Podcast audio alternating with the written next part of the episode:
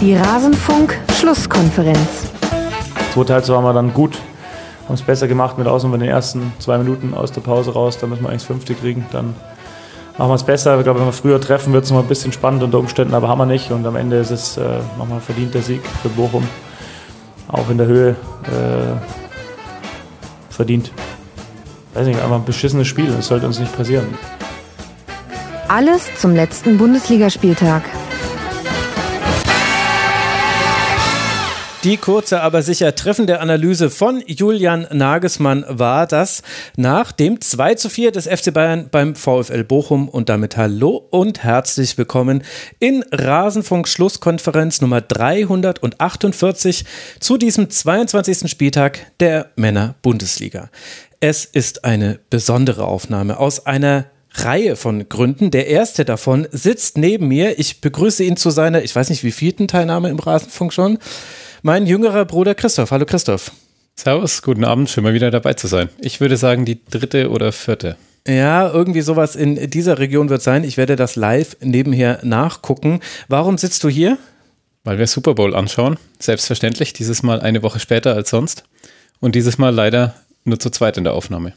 Nur zu zweit in der Aufnahme. So ist es. Und zwar, ihr kennt ja vielleicht schon unsere Super Bowl-Ausgaben, liebe Hörerinnen und Hörer. Da habe ich mit den Gästen meiner Super Bowl-Party gemeinsam eine Sendung aufgenommen. Die wäre sowieso schon wesentlich kleiner geworden dieses Jahr.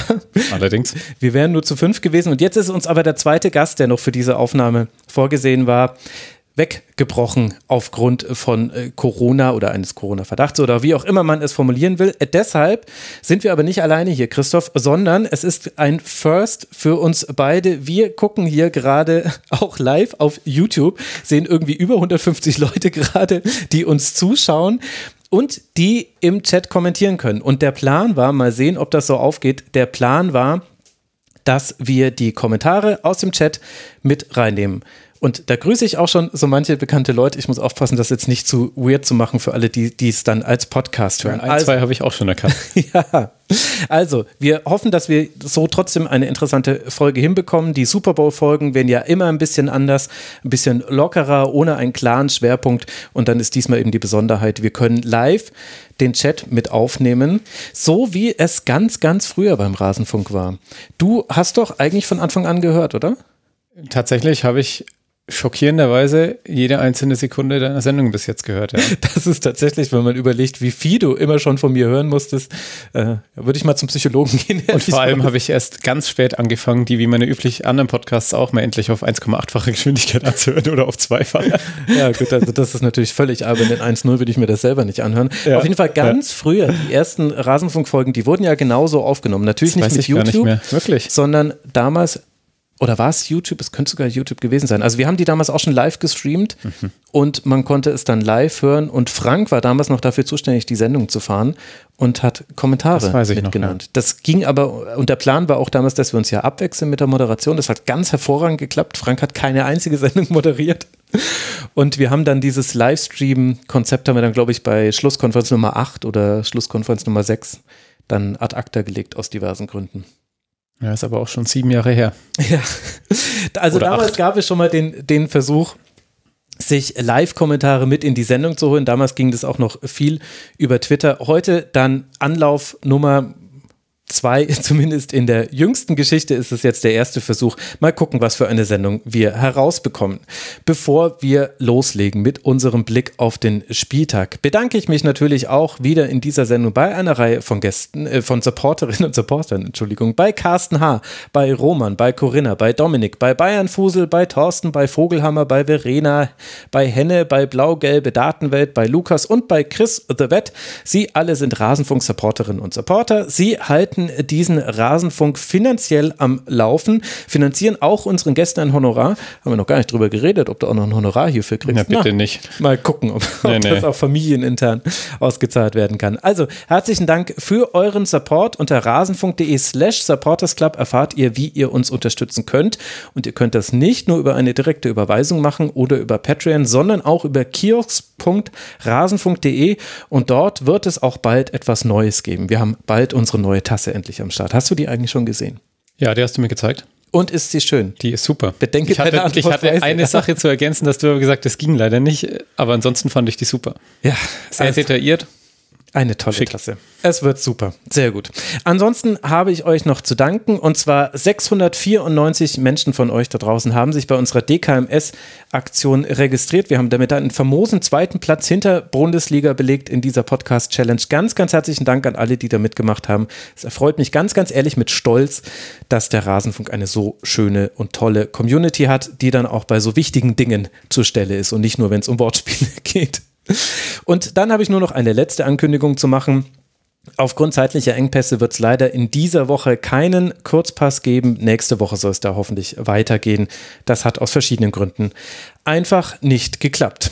Dann würde ich sagen, wir legen los und schauen ins erste Spiel. Ich äh, kündige es auch gleich mal hier für den Chat an. Wir werden jetzt über Leverkusen gegen VfB Stuttgart sprechen.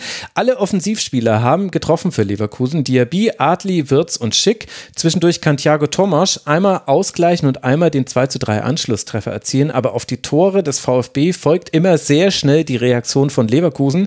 Dementsprechend ist der Sieg dann auch sicherlich verdient und am Ende eben dieses 4 zu 2 für Leverkusen. Und die Frage geht an dich und auch an Das ist Chat. überraschend. ja. ja, wie haben dir beide Mannschaften gefallen? Im Grunde fand ich es relativ erwartend, wenn Leverkusen gegen Stuttgart spielt und damit der dritte gegen, ich glaube, Stuttgart war vorher auch schon 17.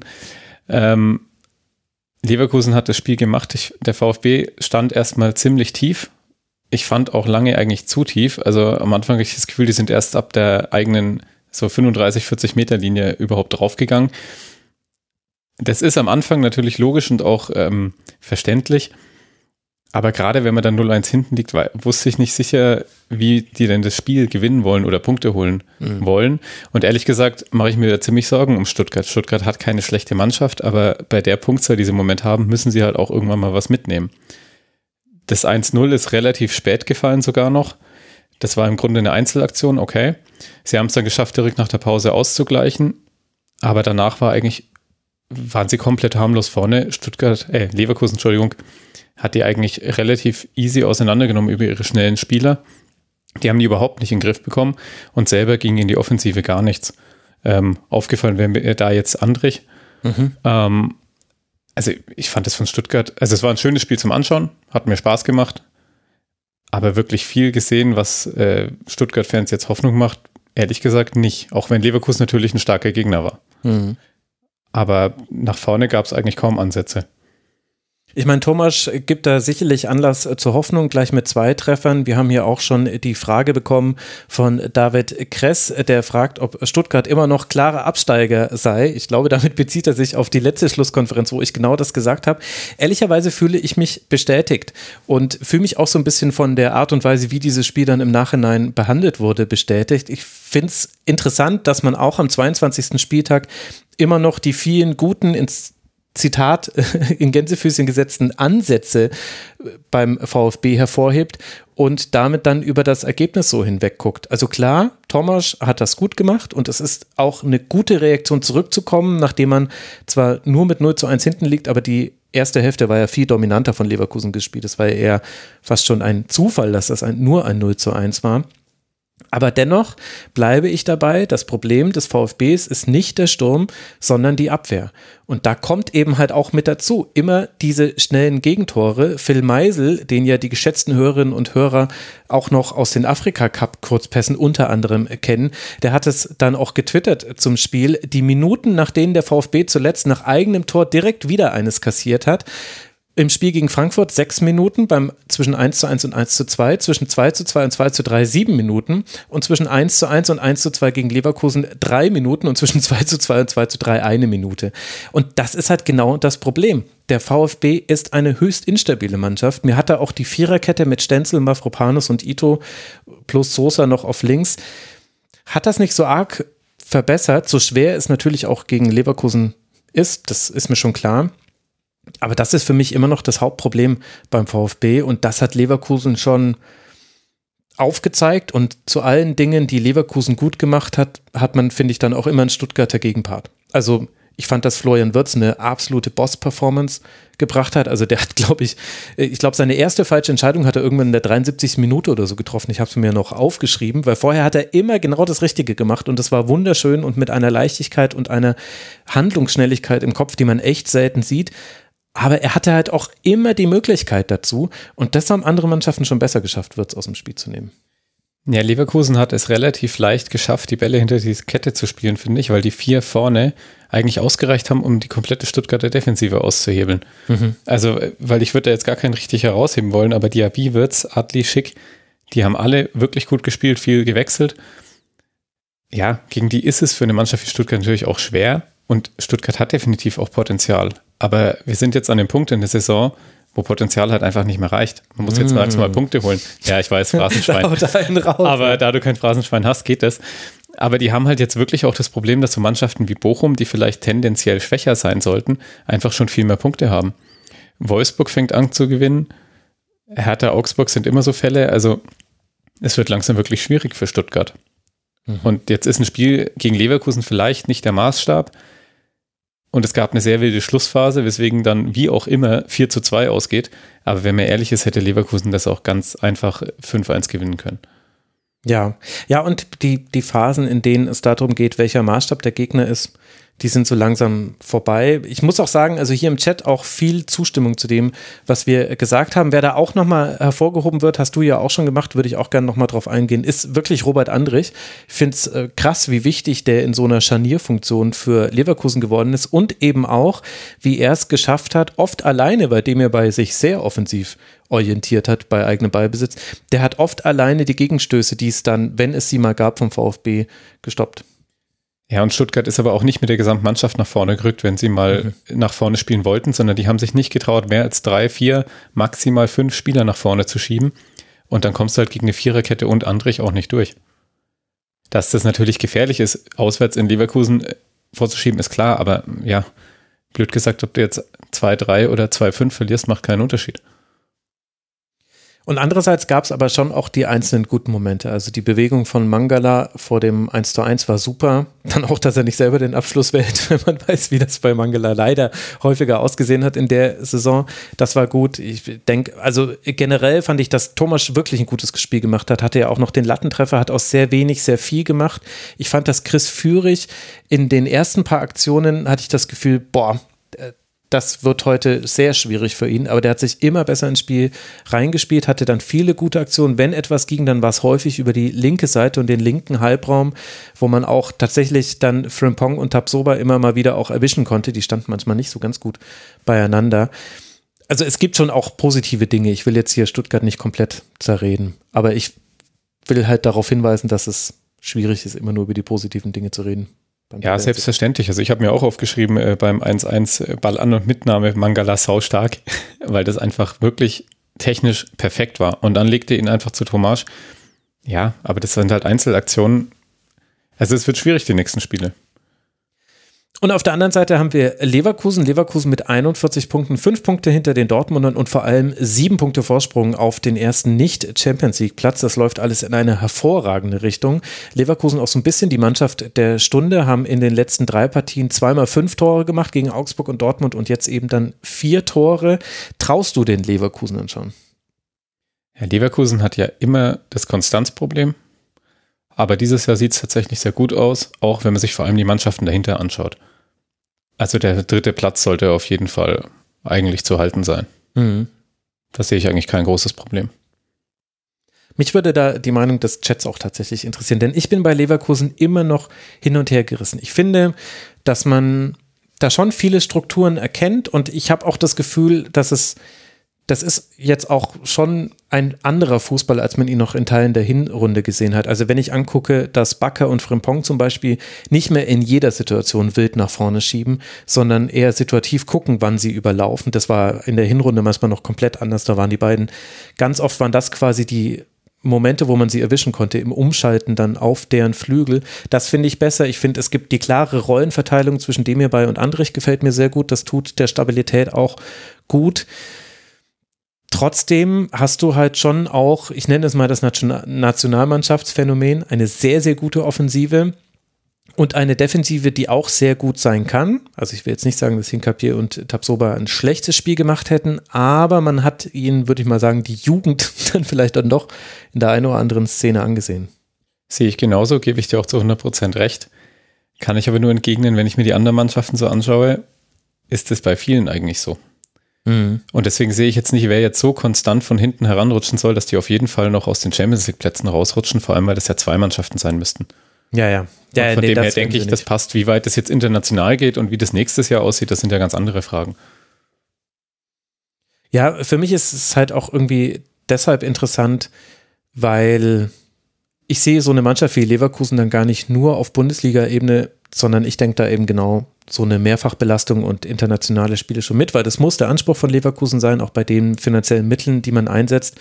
Und da fehlt es halt den deutschen Teilnehmern schon sehr lange. Und da bin ich immer noch nicht so, so optimistisch, aber das wäre jetzt auch ungerecht, jetzt nach so einer guten Phase jetzt über so hypothetische mögliche Probleme zu reden von Leverkusen. Ich sehe auch Zustimmung im Chat und eigentlich auch jetzt keine großen Ergänzungen zu dem, was wir gesagt haben. Deswegen würde ich sagen, machen wir das Spiel an dieser Stelle zu. Leverkusen, wie gesagt, auf Rang 3 spielt jetzt dann bei Mainz 05. Da hat jemand im Chat geschrieben, wenn sie da jetzt verlieren, das wäre typisch Leverkusen. Werden wir dann sehen. Allerdings. Ja, wäre es tatsächlich. Äh, dann geht es weiter zu Hause gegen Arminia Bielefeld, bevor man dann zu den Bayern reist. Ich glaube, gerade auf dieses Spiel in München kann man sich freuen, aufgrund Probleme, die die Münchner haben. Werden wir später noch drüber sprechen. Und für den VfB geht es jetzt weiter in einem ganz, ganz wichtigen Heimspiel zu Hause.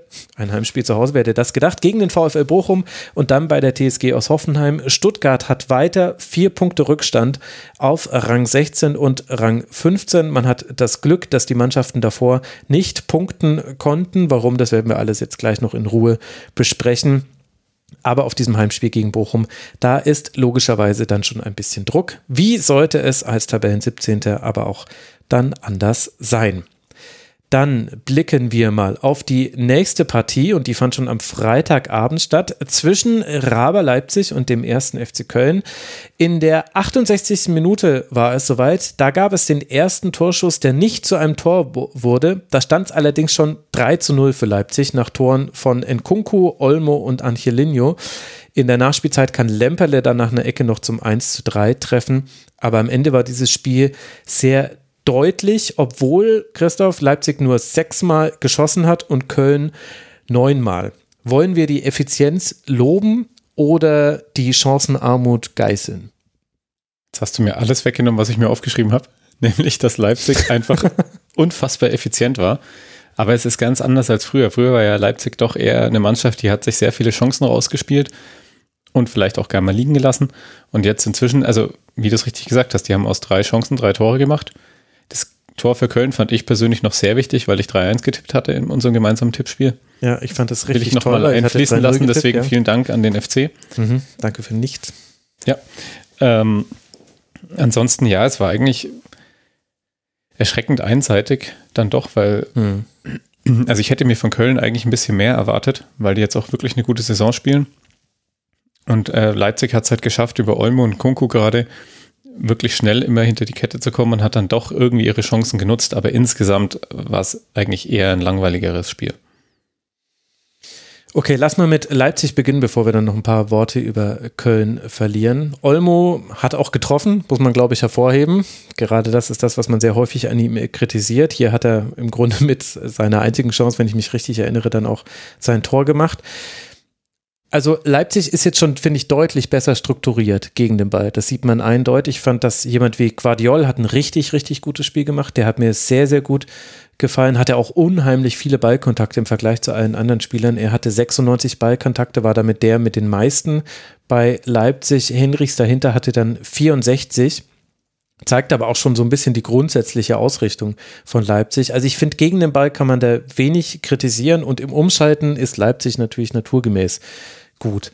Aber was mich wirklich, ja, jetzt nicht erstaunt, weil es passt schon so auch zu dem, was man bisher von Domenico Tedesco gesehen hat, aber mit diesen Spielern, die so viel können, die auch so gut im Eins gegen Eins sind, rein theoretisch, dann so abwarten zu spielen, so sehr quasi einfach nur auf eigene Fehlervermeidung zu achten und die Fehler des Gegners dann auch sehr gut und effizient zu bestrafen. Aber also ich hoffe, dass das nur Stufe 1 der Entwicklung von Leipzig ist, weil ansonsten ist es für mich wieder wie vor Nagelsmann und das ist völlig legitim so zu spielen, aber ich finde, es ist halt nicht besonders attraktiv zum Anschauen.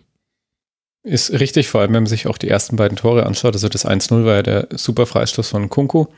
Das 2-0 war der angesprochene Distanzschuss von Olmo. Mhm. Wo ich aber tatsächlich sage, also ich weiß nicht, ob wir da Schwäbe mit reinnehmen müssen. Der war schon sehr gut geschossen, auch sehr platziert. Er steht natürlich ein bisschen vorm Tor. Klar, Torhüter müssen da im modernen Fußball stehen. Aber so ganz glücklich sieht er da, finde ich, auch nicht aus. Ja. Man kann sich vielleicht nach hinten abdrücken und dadurch ein bisschen noch mehr Distanz da reinbekommen. Also ohne die Keeper-Analyse bei Cavani's Friseur nicht gehört zu haben, möchte ich mich dazu nicht äußern. Ich kenne mich bei. Habt ihr auch nicht gehört, aber das wäre jetzt das, was ich mir gedacht habe. Die ist auch noch nicht draußen, sonst ah, okay. könnte ich sie ja schon sagen. Hier schreibt Erik Est, aber es ist schon anders als das biedere 1 zu 0, äh, die Effizienz der Schalke Vizemeistersaison. Ich, ja, also natürlich ist es jetzt nicht 1 zu 1 übertragbar. Das stimmt natürlich, Erik. Vor allem fehlen die Kopfballtore von Salif Sané nach Eckbällen. Das war ja damals immer das 1 zu 0 und dann kam nichts mehr. Das stimmt schon. Aber irgendwie hätte ich mir halt dann doch erhofft, dass es noch mehr Ballbesitzfußball von Leipzig gibt. Das kann ja auch noch kommen, aber es war schon sehr deutlich auf gegen den Ball ausgerichtet, dann halt auch in der klinischen Perfektion. Aber das habe ich halt schon so oft gesehen von Leipzig, da geht mir das Herz nicht auf, wenn ich das sehe, muss ich ehrlicherweise sagen. Gleichzeitig ist es Leipzig natürlich völlig egal, wo mir das Herz aufgeht. Das ist mir schon Und aus Leipziger Sicht, die haben jetzt doch eine etwas schwierigere Phase schon in der Saison gehabt. Köln mhm. spielt eine gute Saison, Sie haben 3-1 gewonnen, sie sind jetzt wieder Vierter und haben sich jetzt doch schon mal auf die Champions League Plätze vorgeschoben. Das reicht ja im Moment erstmal und das Schöne kommt vielleicht danach. Übrigens interessant, weil du dieses äh, Argument gerade angesprochen hast, die schwierige Phase. Das habe ich vorhin auch im Chat gelesen beim Leverkusen-Segment. Da kam auch schon das Argument, ja, Leverkusen hat ja seine schlechte Phase schon hinter sich. Ich finde das lustig, weil einerseits stimmt es natürlich, dass es häufig Mannschaften gibt, die eine schlechte Phase in der Saison haben, aber eigentlich ist das ja gar kein Automatismus. Also stimmt, es gibt Schalke, die haben auch eine schlechte Phase, die hat halt nur drei ja. Jahre gedauert. ja, der? Das ist, ja. ja. ja klar, das heißt nicht, dass wieder eine, eine keine schlechte kommen kann, aber jetzt erstmal, um sich zu stabilisieren und mal wieder so Vormannschaften wie Freiburg und Union Berlin und Köln zu schieben, dafür war es ja erstmal wichtig. Ja, genau. Du nimmst im Grunde Andropolis Studio Music, den Kommentar aus dem Mund, der hat geschrieben, erstmal Platz 4 sichern, dann spielerisch mehr glänzen, das könnte der Plan sein. Ja, ja, klar, das, das wird sehr wahrscheinlich der Plan sein und ein gutes Spiel gegen den Ball ist ja auch viel wert. Auf der anderen Seite finde ich, wenn wir dann mal über den ersten FC Köln sprechen, die haben ohne Modest gespielt und dafür mit Sebastian Andersson in der Spitze Ötschan und Skiri auf einer Doppel-6. Lag es deiner Meinung nach nur am Fehlen von Modest, dass vor allem in der ersten Hälfte so wenig ging? Äh, nicht unbedingt, weil ich weiß auch nicht, wie sie Modest hätten einbinden wollen in dem Spiel. Hm. Weil der Plan sah einfach nur nach, wir klopfen den Ball nach, mal nach vorne aus. Natürlich ist da ein Modest absolut wichtig für. Aber so eine richtige Offensivstrategie habe ich da auch nicht erkannt. Jein, ich weiß es nicht. Ich glaube, ich glaube schon, dass es einen Plan gab. Ich hatte mehrmals das Gefühl bei diesem Spiel, dass Köln zu sehr das gemacht hat, was Leipzig von ihnen wollte. Also als Beispiel, Leipzig hat Köln hochgepresst. Klar, ist jetzt nicht so krass überraschend, dass äh, Leipzig äh, das machen würde. Ähm, und im Gegenzug war es aber auch so, dass Köln sehr hochgepresst hat. Und dann hat Leipzig sehr lange den Ball aber in der letzten Kette behalten und ist immer tiefer zurückgefallen. Und es ist ein bisschen schwierig zu sagen, Henne-Ei-Problem, lag das jetzt am Druck der Kölner oder war das vielleicht Teil des Spielplans? Ich hatte das Gefühl, es war Teil des Spielplans, zumindest in der Anfangsphase, denn je mehr Köln dann gelockt wurde ins Pressing, desto mehr Spieler waren in der gegnerischen Hälfte und es gab ein riesiges Loch zwischen der letzten Kette und der vorletzten Kette. Und da hat Leipzig dann reingespielt. Da musst du dann natürlich auch erstmal reinkommen. Das hatte dann, manchmal hat sich dann einer aufgedreht äh, oder hat einfach den direkten Zweikampf gewonnen und konnte dann diesen Pass spielen. Aber das fand ich schon sehr auffällig, dass ich zumindest in der Anfangsphase das Gefühl hatte, Leipzig hat bewusst den Ball erstmal in den eigenen Reihen gehalten. Ich weiß noch, im Kommentar hieß es ja, das sei jetzt auch der Unterschied zum Jesse Marsch Fußball. Das kann auch sein. Ich hatte aber das Gefühl, es hat auch perfekt gepasst, weil Köln ist so eine Mannschaft, die werden dann zittrig, die werden fiebrig, wenn sie den Ball zu lange hinterherlaufen dann und dann schiebt auch noch Skiri mit nach vor und äh, Duda ist äh, ganz weit vorne und Ötchan schiebt mit nach vorne und in ihrem Rücken ist aber Platz frei und da standen die ganze Zeit in Kunku, Olma, Silva, Silva, Olmo und Silva, die standen die ganze Zeit vorne und Antilinio und Hendricks haben da noch reingeschoben und dann haben sie in diesen einzelnen Szenen das dann krass aufgedeckt und das wäre jetzt natürlich interessant zu wissen, war das jetzt Teil des Spielplans und da hat sich Köln dann aber auch jetzt nicht schlecht verhalten, aber vielleicht naiv, fand ich. Da hat man es Leipzig auch wirklich ein bisschen leicht gemacht. Ja, das kann sein. Das ist aber jetzt im Grunde ja fast das, was ich gerade an Stuttgart bei Leverkusen kritisiert habe, dass die Mannschaft nicht geschlossen mal nach vorne rückt. Vielleicht haben da einfach die, die Wellenbewegungen nicht ganz gepasst. Ansonsten würde ich sagen, ich gehe mal davon aus, dass äh, nachdem die Bundesliga-Spiel äh, Bundesliga spielen, werden die schon einen Plan gehabt haben für das Spiel. ja, aber ob das der Plan war, ist halt das für mich Interessante. Ich, will mal, ich, ich warte äh, die ganze Zeit noch auf mehr Input aus dem Chat zu diesem Spiel. Ich dachte, die ganzen Köln-Fans fluten jetzt hier das Segment. Wir wurden gefragt von, ach, guck mal, von einem gewissen Justin Krift, Kruft, ach, Justin Kraft. Kommt mir irgendwie bekannt vor. Ob es eine Weiterentwicklung zum Flankenspiel gibt beim FC ob sie jetzt langsam an ihre Grenzen kommen, wo sich mehr Teams auf das einstellen, was sie machen. Das ist natürlich eine Farce, weil Justin weiß das selbst am besten. Schaut wahrscheinlich ähnlich viel Bundesliga wie ich.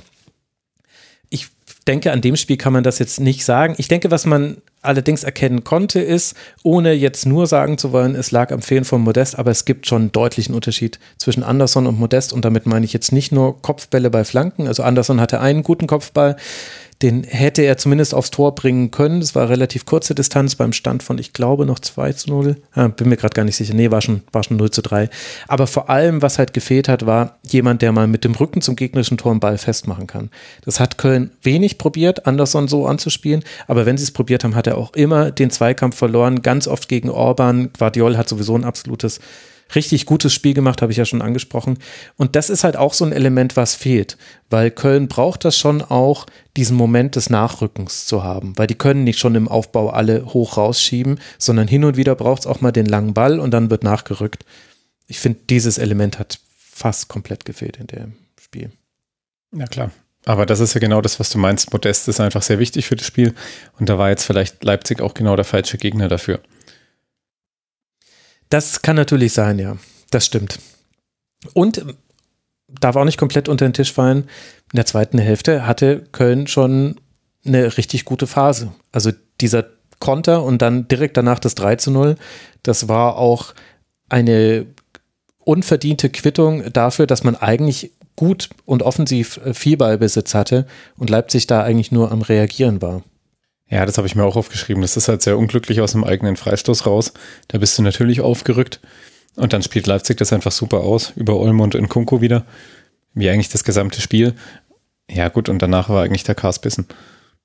ja, sehr gut, sehr gut. Ich habe mir noch aufgeschrieben, neun Ballkontakte hatte Anderson in der ersten Hälfte. Das sollte nochmal dieses Abgebundensein vom Spiel unterstreichen. Und was ich noch herausstreichen wollte, Hübers und Kilian haben das eigentlich ganz gut gemacht. Also vor allem Hübers hat mir gut gefallen. Die haben sehr, sehr viele Schüsse noch geblockt. Es gab ja nicht viele Schüsse. Äh, sie haben viele Dinge verhindert, bevor sie entstanden sind das ist gar nicht so einfach, gegen diesen Sturm aus Olmo in Kunko und Silva zu spielen.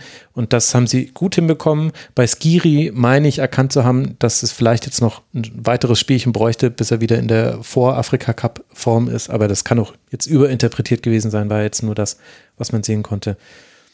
Aber ja, ich glaube, das fasst die Situation dieses Spiels ganz gut zusammen. Nils Friedrich schreibt, er würde sich Özcan, Skiri und Ljubicic in der Startelf wünschen, die Derby-Aufstellung. Ja, das wirst du ganz sicherlich noch sehen. Lieber Nils in dieser Saison, da bin ich mir sicher. Ich fand, wenn man, wenn man Kritik an der Aufstellung üben möchte, dann glaube ich, dass, äh, dass Thielmann ein bisschen überfordert war mit der Doppelrolle aus Angelino und Guardiol gegen den Ball aufnehmen und im Ballbesitz aber dann auch den Raum neben Haidara bespielen. Das hat in dem Spiel nicht so gut funktioniert für ihn. Aber, und das ist ja die positive Nachricht auch für alle Köln-Fans hier im Chat, es ist von der Tabellenkonstellation her nicht so schlimm für den FC mal mit 1 zu 3 zu verlieren. Denn man liegt weiter bei 32 Punkten, hat damit zwei Punkte Rückstand auf sogar den Champions League Platz, wenn man möchte. Wir haben gerade vier Mannschaften mit 34 Punkten mit Raber, Hoffenheim, Freiburg und Union und dahinter kommt dann eben schon der FC mit 32 Punkten. Und das Wichtige sind natürlich erstmal die 10 Punkte Vorsprung auf den Relegationsplatz. Also das sieht alles wunderbar aus und es geht jetzt dann auch weiter im Heimspiel gegen die Eintracht aus Frankfurt, bevor man dann nach Fürth reisen wird. Also da kann sich noch einiges entwickeln für den ersten FC Köln und für Raber Leipzig geht es jetzt dann weiter mit einem Heimspiel gegen Real Sociedad. Eventuell sogar vor 15.000 Zuschauern. Nach dem, was ich gelesen habe, gab es vor Ort bei diesem Bundesligaspiel äh, Gespräche und man wollte das als Testlauf sehen, ob man die Kapazität weiter erhöhen kann. Nach diesem Spiel gegen Real Sociedad geht es zum Auswärtsspiel zur Hertha. Raber liegt mit 34 Punkten auf Rang 4 und damit punktgleich eben mit den anderen drei genannten Mannschaften. Ich habe es ja gerade schon aufgezeichnet. Damit haben wir gesprochen über Leverkusen, über Leipzig. Jetzt wollen wir über Borussia Dortmund sprechen, also über den Zweitplatzierten. Und der BVB hat eine Vorlage, die er bekommen hat, perfekt genutzt. Man gewinnt souverän in Berlin bei Union mit 3 zu 0 nach Toren von zweimal Reus und einmal Guerrero. Vor allem die erste Hälfte war sehr solide und äh, positiv gestaltet aus BVB-Sicht. In der zweiten gelingt den Dortmundern dann wenig, aber auch dem durch Corona geschwächten Union nur ein Tor, das dann aber wegen, einer Abs nee, wegen eines Fouls aberkannt wird. Christoph, wie haben dir beide Mannschaften gefallen? Also erstmal fand ich das Spiel sehr schön anzusehen. Hat tatsächlich Spaß gemacht. Ähm, es war eigentlich fast untypisch, dass Dortmund das Spiel jetzt gewonnen hat nach dieser Bayern-Vorlage. Da haben sie ja gerne in der Vergangenheit mal was liegen lassen. Mhm. Aber diesmal nicht. Sie sind sehr gut ins Spiel gekommen, fand ich. Haben relativ gut ihre Anfangsphase genutzt. Reus dann äh, mit nach so einem, so einem Strafraumgewusel mit dem 1-0, da wird für mich der Ballführende einfach zu spät angegriffen von Union, kann dann den Pass spielen. Äh, danach ist es ein bisschen glücklich, aber dann eiskalt durch die Beine von Reus gemacht. Verdient das 1-0 auch erstmal, haben dann sehr schnell wieder das 2-0 nachgelegt. Da war, fand ich, Malen der herausragende, der ist sowieso das ganze Spiel über immer wieder aufgefallen, weil diese langen Bälle, er hat einfach seine Schnelligkeit ausgespielt und die Zweikampfstärke. Und er bereitet es im Grunde ja vor, dass er da eben den Ball irgendwie in den eigenen Reihen hält, dann kommt Reus von hinten, überläuft und schießt das 2-0. Direkt danach habe ich mir aufgeschrieben, in der 35. hatte ähm, Union eine Großchance, die sie aber nicht nutzen konnten. Und dann aber wieder direkt danach ein 1 zu 1 äh, Duell für Malen, wo er dann aber das Tor eben nicht macht. Ja, und dann hat eigentlich Dortmund das Spiel ganz gut kontrolliert, zumindest in der ersten Halbzeit. In der zweiten Halbzeit kam, wie du schon gesagt hast, Union nochmal deutlich besser ins Spiel. Da war schon immer die Frage, ob sie jetzt, wenn sie ein Tor schießen, dann könnte es wieder wirklich interessant werden. Ja, und dann hat Dortmund halt dann doch irgendwie, eigentlich fand ich so ein bisschen aus dem Nichts, weil eigentlich fand ich in der zweiten Halbzeit man die, die ersten 20, 25 Minuten nicht wirklich gesehen. Mhm. Da haben sie äh, eher ein bisschen abgewartet, man geguckt, was Union so leisten kann. Haben sie dann aber halt konsequent das 3-0 gemacht. Gut, dann wurde eben noch dieses Tor aberkannt, was du schon gesagt hast. Für mich ja, kann man geben, aber schon eine sehr harte Entscheidung. Ja, und dann war das Spiel eigentlich gelaufen. Malen, wie gesagt, ist mir sehr aufgefallen. Reus natürlich mit den zwei Toren. Mhm. Ich fand aber auch nicht, dass das eine schlechte Leistung von Union war. Die haben äh, es nicht geschafft, diese langen Bälle und dieses schnelle Spiel von Dortmund richtig zu unterbinden, aber ansonsten waren die nicht schlecht im Spiel. Ja, das ist, äh, glaube ich, so ein bisschen so der Kasus Knackus, wenn du auf dieses Spiel guckst, je nachdem, welche Gewichtung man da legt. Ich habe jetzt hier auch im Chat schon gelesen, dass mehrere geschrieben haben, dass es Duse-Tore gewesen seien vom BVB. Das finde ich viel zu hart. Es war Glück dabei, aber ich finde ja. nicht, in der Entstehung fand ich es nicht Dusel. Zum Beispiel bei 1-0, was ich gesagt habe, da muss Union meiner Meinung nach früher den Ballführenden angreifen. Wenn der genau. 20 Meter vom äh, Strafraum in der Mitte den Ball führt und aufs Tor zuläuft, dann muss einer den Schritt raus machen. Danach war es natürlich ein bisschen glücklich, so wie er zu Reus kommt. Das schon. Aber das hätte man vorher verhindern müssen. Ja, genau, das finde ich nämlich auch. Ich finde, dass man eine klare Systematik gesehen hat in den Angriffen von Dortmund. Und also in der ersten Hälfte, in der zweiten Hälfte, über die würde ich gleich gerne noch gesondert sprechen. Aber die Systematik war eben zum einen viele Bälle in die letzte Kette, die wurden systematisch gespielt weil man da, ich weiß nicht, woher da jetzt der Grund kam, ob es daran liegt, weil man wusste, dass da Union jetzt wegen der Corona-Infektionen von einigen Spielern auch wechseln musste. Also ausgefallen sind ja Giesemann, Heinz und Vogelsammer, dazu noch Kedira gelb gesperrt bei Union Berlin. Das heißt, mit Baumgartel, Knoche und Jeckel hattest du da auch eine andere Konstellation als sonst hinten drin, die sich ja sowieso schon mal geändert hat durch den Abgang von Friedrich weiß nicht, ob es daher kam, aber auf jeden Fall hat man das immer wieder versucht, direkt die letzte Kette zu attackieren und dann aber auch nachzurücken. Und so mhm. fällt ja dann das genau. 2 zu 0. Der lange Ball von Sagadu, vielleicht eher aus Verlegenheit, weil er angelaufen wurde. Aber Reus rückt nach und macht es dann sehr gut und erzielt so das 2 zu 0. Und ich finde, auch beim 1 zu 0 kann man auch etwas sehen, was auch taktisch begründet werden kann, warum dieses Tor fällt. Natürlich ist es glücklich, dass der Ball dann nochmal zu Reus gespielt werden kann von Dahut, nachdem er den Ball eigentlich schon verloren hat. Klar. Aber die Entstehung vorher kommt daher, der Ballführende, den du so oft zitiert hast, war ja Guerrero.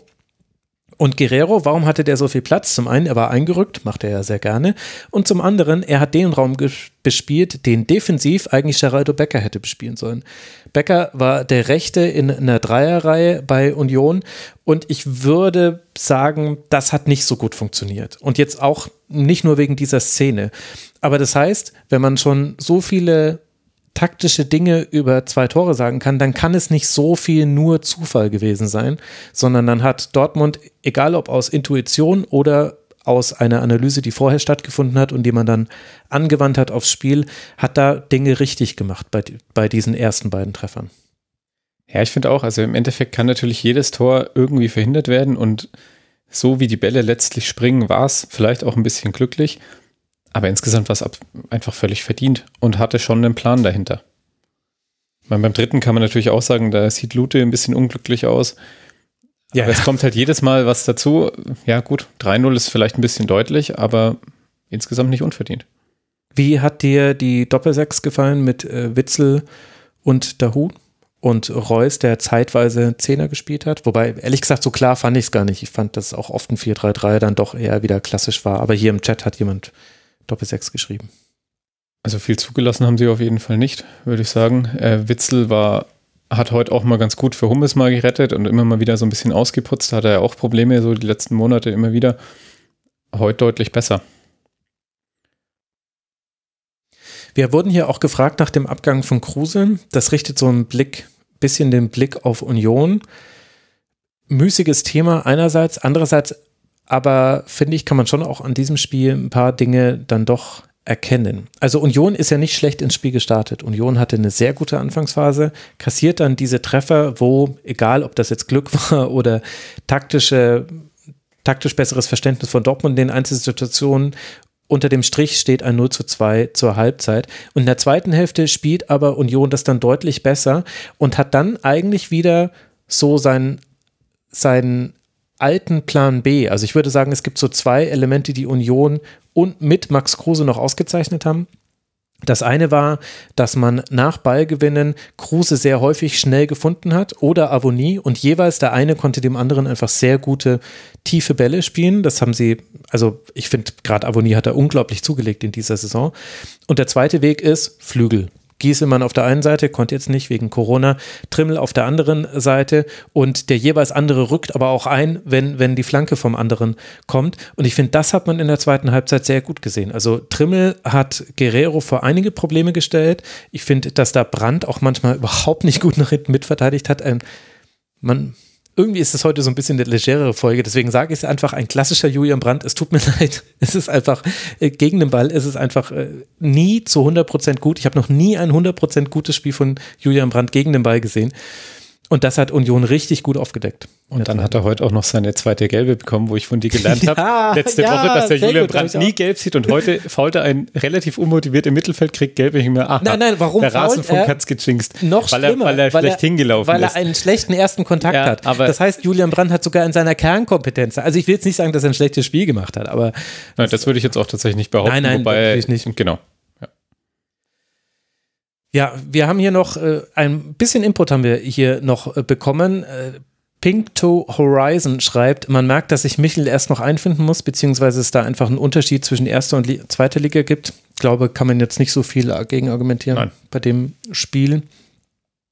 Dann, wir wurden nach Kruse gefragt. Ich glaube, wir haben das beantwortet. Ich finde, dass äh, in, in dem Spiel aber fast noch Kedira mehr gefehlt hat als Kruse, weil es gab ja dennoch die Chancen, die wurden nicht genutzt aus verschiedenen Gründen. Sicherlich auch, weil dann Dortmund dann im Strafraum auch gut verteidigt hat. Also Hummels und Sagadu haben das zusammen mit Akanji gut gemacht.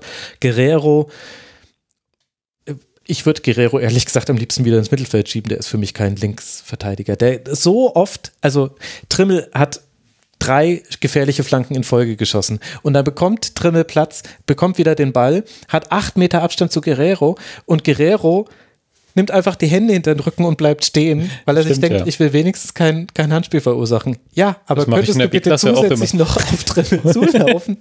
also ich, ich weiß nicht, Guerrero macht, finde ich, zu viele Fehler äh, in, der, in der Abwehrreihe. Der würde mir besser im Mittelfeld gefallen. Aber ich verstehe natürlich, warum er ist jetzt gerade jetzt nicht die am dicksten besetzte Position bei Dortmund. Das ist genau, und so mit Witzel und der Hut hat es ja auch sehr gut geklappt. Und dann habe ich, also Guerrero hat ja trotzdem kein schlechtes Spiel gemacht. Im Gegenteil.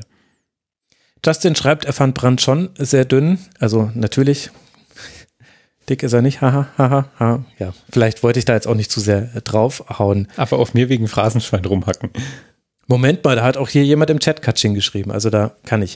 Wir wurden gefragt, jetzt, jetzt fängt es richtig an, dass der Chat hier die Sendung steuert. So soll es nämlich eigentlich sein, liebe Leute. Erik hat gefragt, könntet ihr drauf eingehen oder könntest du drauf eingehen, er meint ganz bestimmt nur dich, hm, was Süle dem BVB Perspektive springen kann. Jetzt kommen die juicy Sachen, die wir sonst mal weglassen im Rasenfunk. Der Süle-Wechsel, komm, Christoph, hau einen raus.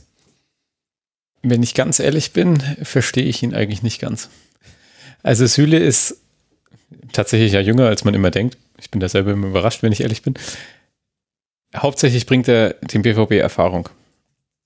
Aber ich sehe nicht, dass er der entscheidende Mann ist, um die Abwehr komplett zu stabilisieren. Das ist er ja bei Bayern ehrlich gesagt auch nicht.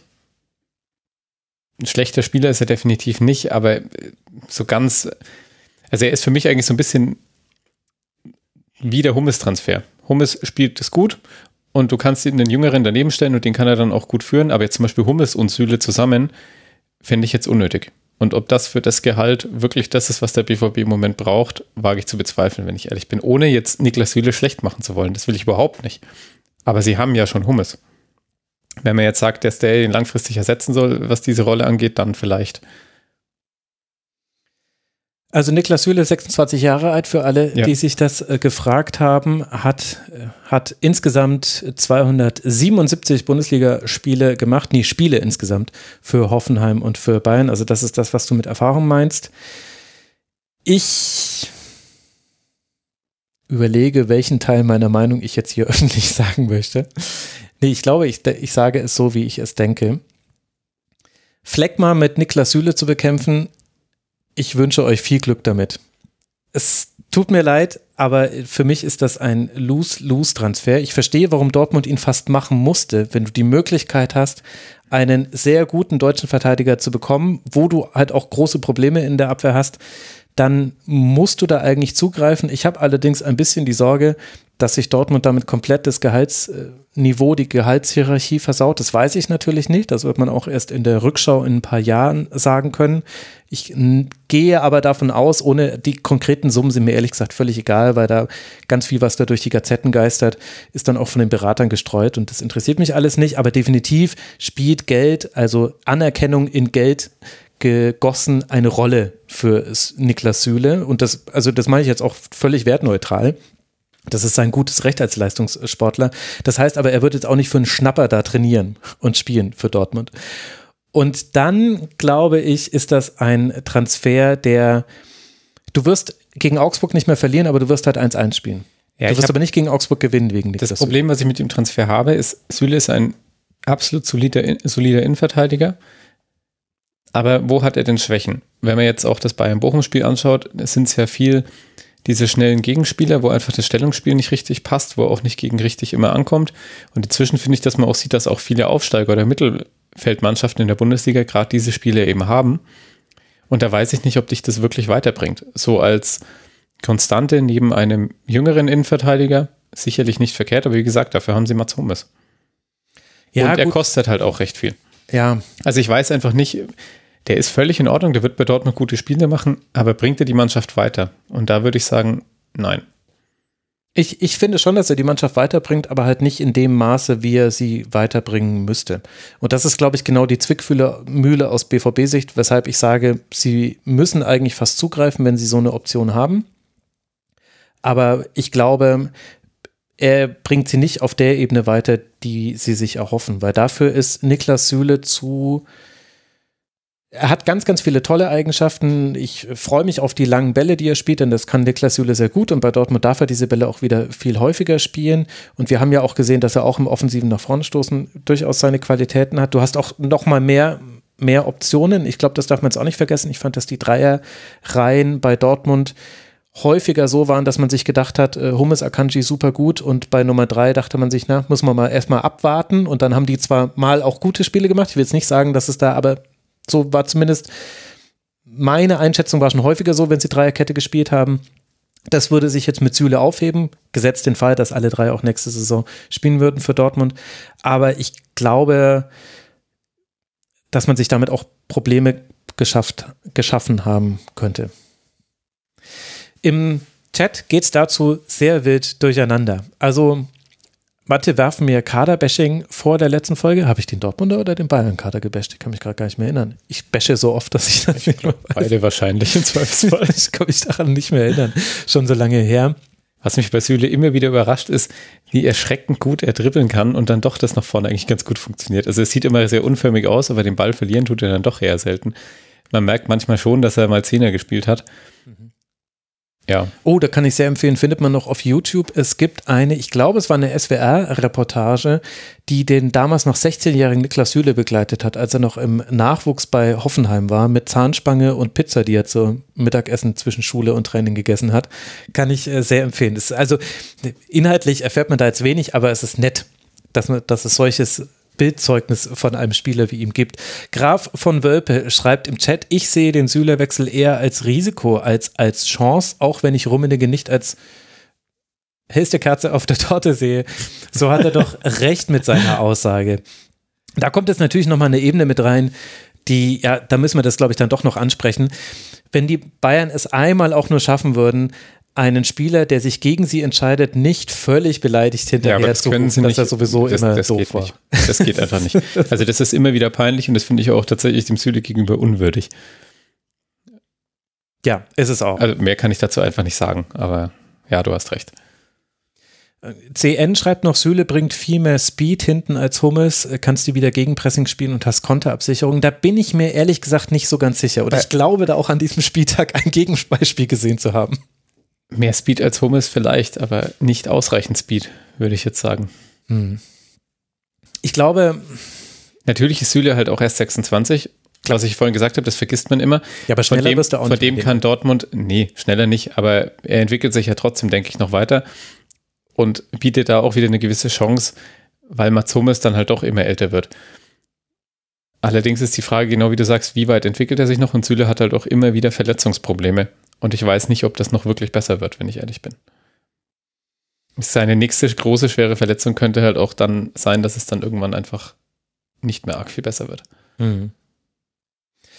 Ja, also ist natürlich jetzt viel hypothetisch. Ich glaube, an der Stelle können wir es auch zumachen mit, mit dem Kommentar noch von Harry, ganz liebe Grüße, war auch schon mal im Rasenfunk, oder? Ah, Harry war Harry. auch schon mal im ja, Rasenfunk. Dortmund kauft die Liga kaputt. So schaut es nämlich aus. Also das jetzt mal unser Hot Take, durchaus hotter als sonst für den Rasenfunk zum Süle-Wechsel. Alles weitere wird man ja dann sehen müssen, aber ich glaube, wir werden gleich im Bayern-Segment nochmal über so manches äh, sprechen. Also ich habe nichts Schlechtes von Süle gesehen. Ich musste eigentlich nicht drüber sprechen. ja. Bruce Klopp äh, schreibt, äh, verdient er jetzt eigentlich mehr als bei den Bayern? Das kann ich mir ja kaum vorstellen. Ehrlicherweise wissen wir das nicht, Bruce, und das wird sich noch herausstellen in, äh, in der Zukunft, ist aber für dich tatsächlich nicht so entscheidend. Die eigentliche Frage ist ja doch so ein bisschen, was ist der Markt für so einen Spieler? Und da finde ich, ist dieser Dortmund-Wechsel dann schon eine interessante Antwort darauf. Weil es kann natürlich sein, dass Niklas Süle ganz, ganz wichtig war, in der Liga zu bleiben und da keine Titel mehr gewinnen zu können. Ich halte es aber durchaus für nicht so unwahrscheinlich. Ich merke, wie, wie, wie polemisch ich werde, wenn ein Live-Chat mit dabei ist. Es äh, kann aber auch sein, dass vielleicht dann doch die Angebotslage gar nicht so prickelnd war, wie er sich das vielleicht vorher erhofft hat. Weiß ich nicht. Heute beim Union Dortmund-Spiel haben sie tatsächlich auf Sky gesagt, dass er, das war nicht auf Sky, das war auf der Zone, Entschuldigung, mhm. ähm, dass ihm anscheinend relativ wichtig war, in Deutschland zu bleiben. Kann ich nicht bewerten. ähm, das habe ich jetzt nicht gesehen.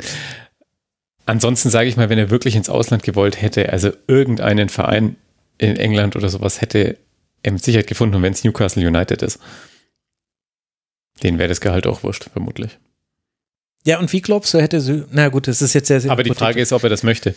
Ja, ich, ich glaube, ich würde da ganz gerne gleich im Bayern, im Bayern-Segment noch einen kurzen Exkurs machen. Bevor wir aber weitermachen mit dem Bayern-Spiel noch, äh, Akanji auf rechts, finde ich, hat ganz gut funktioniert in diesem Spiel. Malen haben wir schon mal angesprochen, aber soll nicht untergehen, dass, äh, dass der eine gute Partie gemacht hat.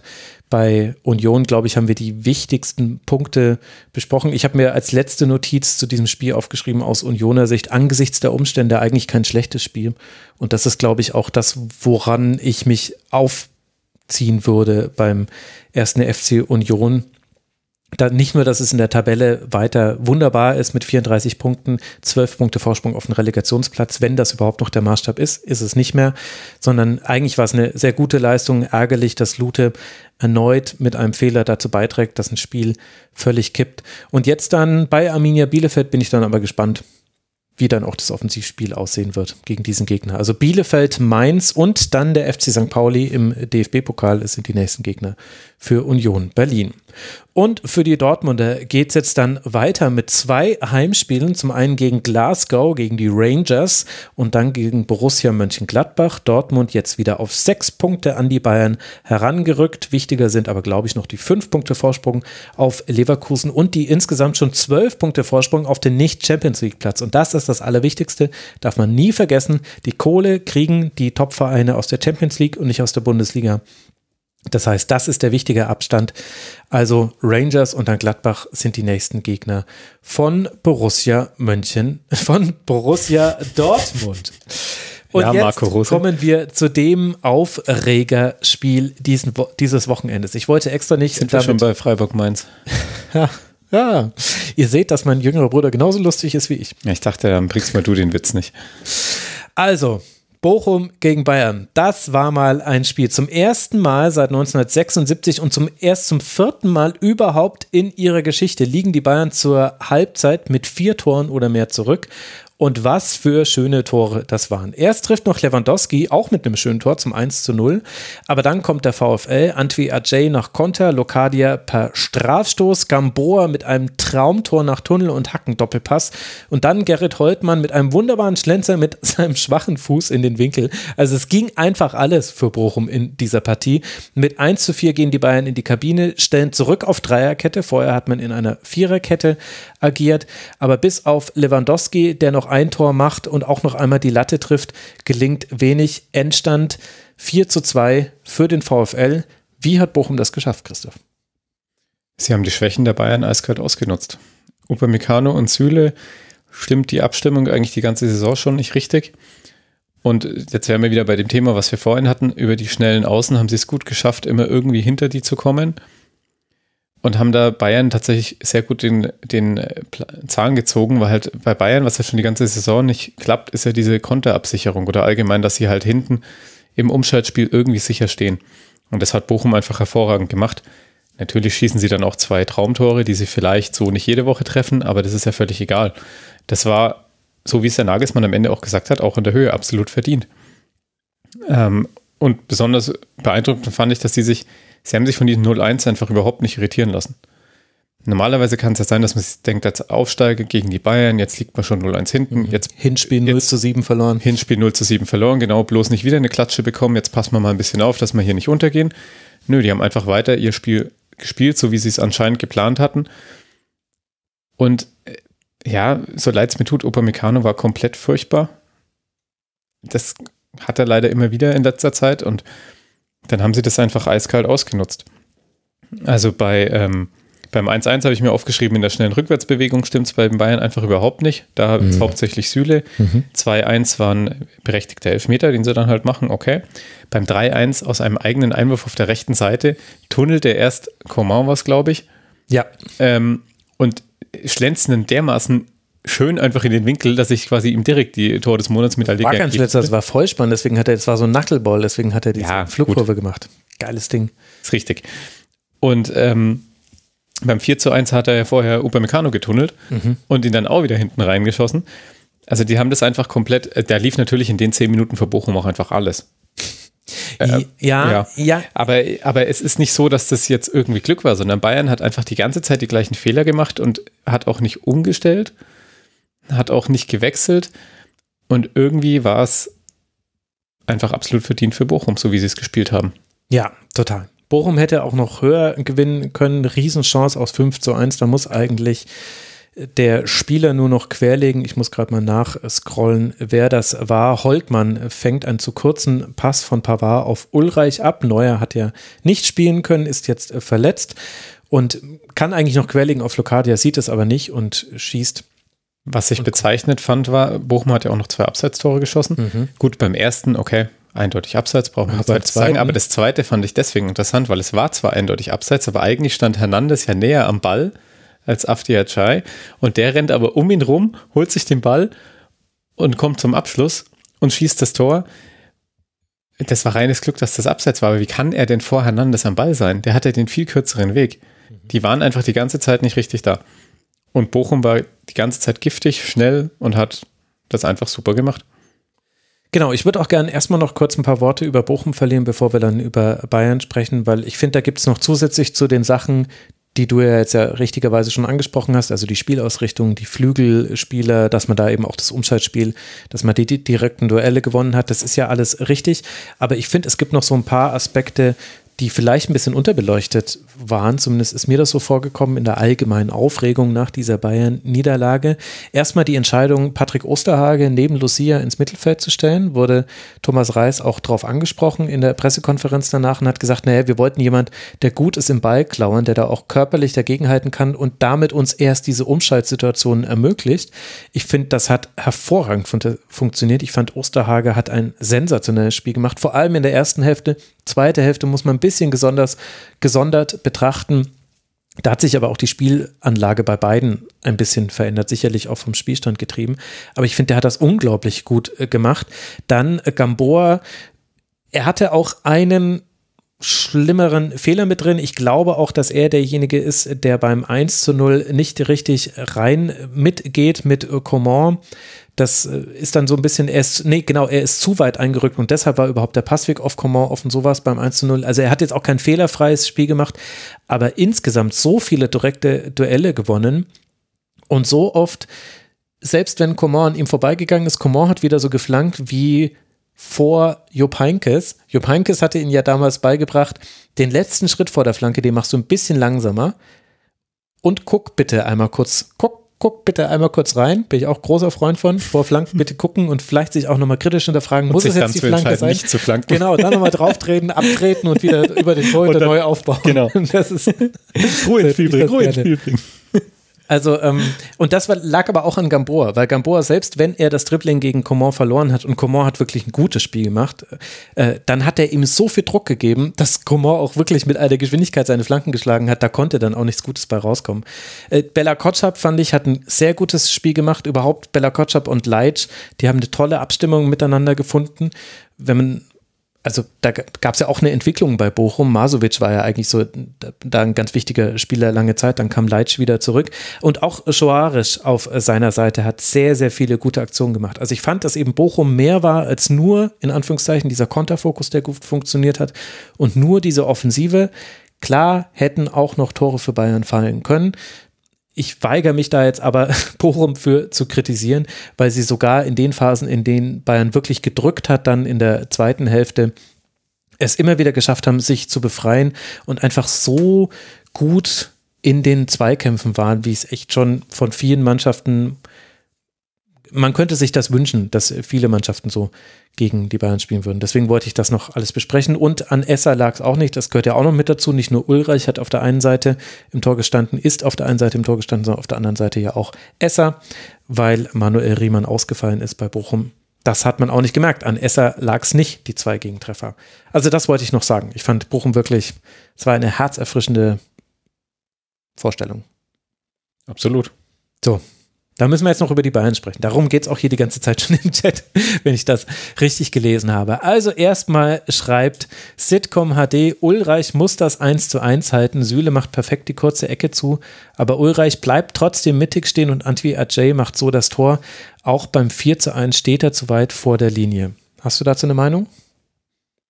Ich überlege gerade, wie das 1-1 aufgefallen, aufgefallen ist und aus das, das Süle Volkmann gewinnt auf den Außen das Laufduell gegen Upamecano, spielt ja. dann auf Antwi Ajay, der nimmt den Ball so mit und Süle macht den Schritt zurück, deswegen kann ihn nach links legen und schlänzt sie dann um Süle herum ins rechte untere Eck von Ulreich ausgesehen. Also mir wäre ehrlich gesagt bei keinem der Tore der Gedanke gekommen, dass Ulreich den halten muss.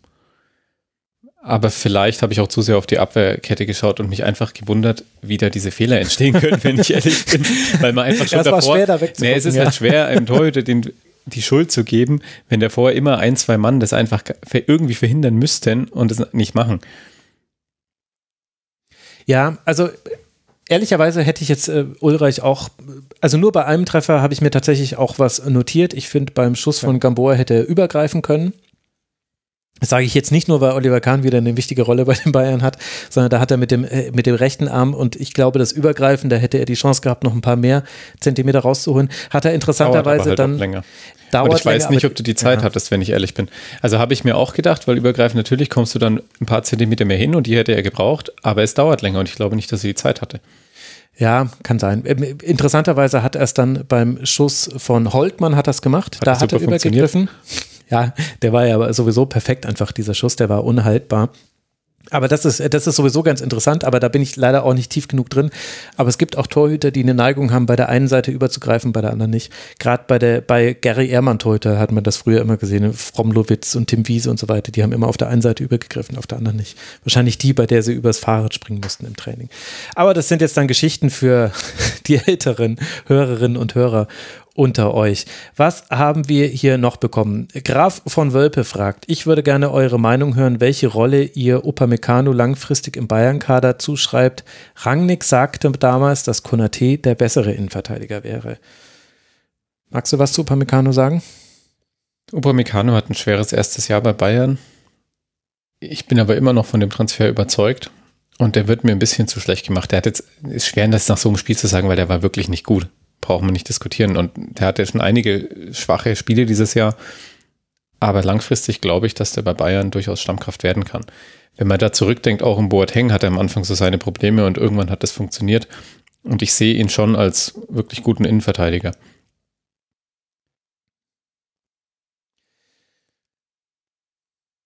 Also man darf, glaube ich, bei allem nicht vergessen, was man über die Bayern-Abwehr sagt. Zum einen, wie jung diese Abwehr ist. Hat auch jemand richtigerweise angemerkt, dass wir das in der letzten Schlusskonferenz, dass ich das nicht klar genug gemacht hätte. Das stimmt, das hätte ich da auch nochmal ansprechen sollen.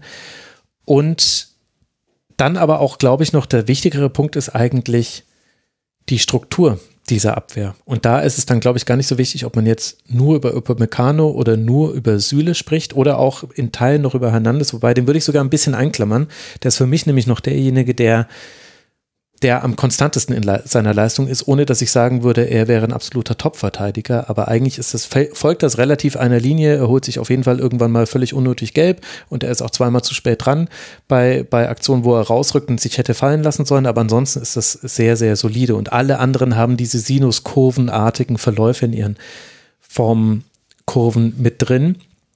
Ich finde aber, dass man gerade bei so etwas wie einer Abwehr nicht komplett darüber hinwegsehen sollte, dass das halt auch der Mannschaftsteil ist, der einmal komplett durchrotiert wurde bei Bayern. Aus welchen Gründen auch immer. Alaba fehlt, Boateng fehlt. Ich will nicht sagen, gerade bei Boateng finde ich diese Argumentation sehr schwierig zu machen, dass die aus sportlicher Sicht jetzt alles besser machen würden.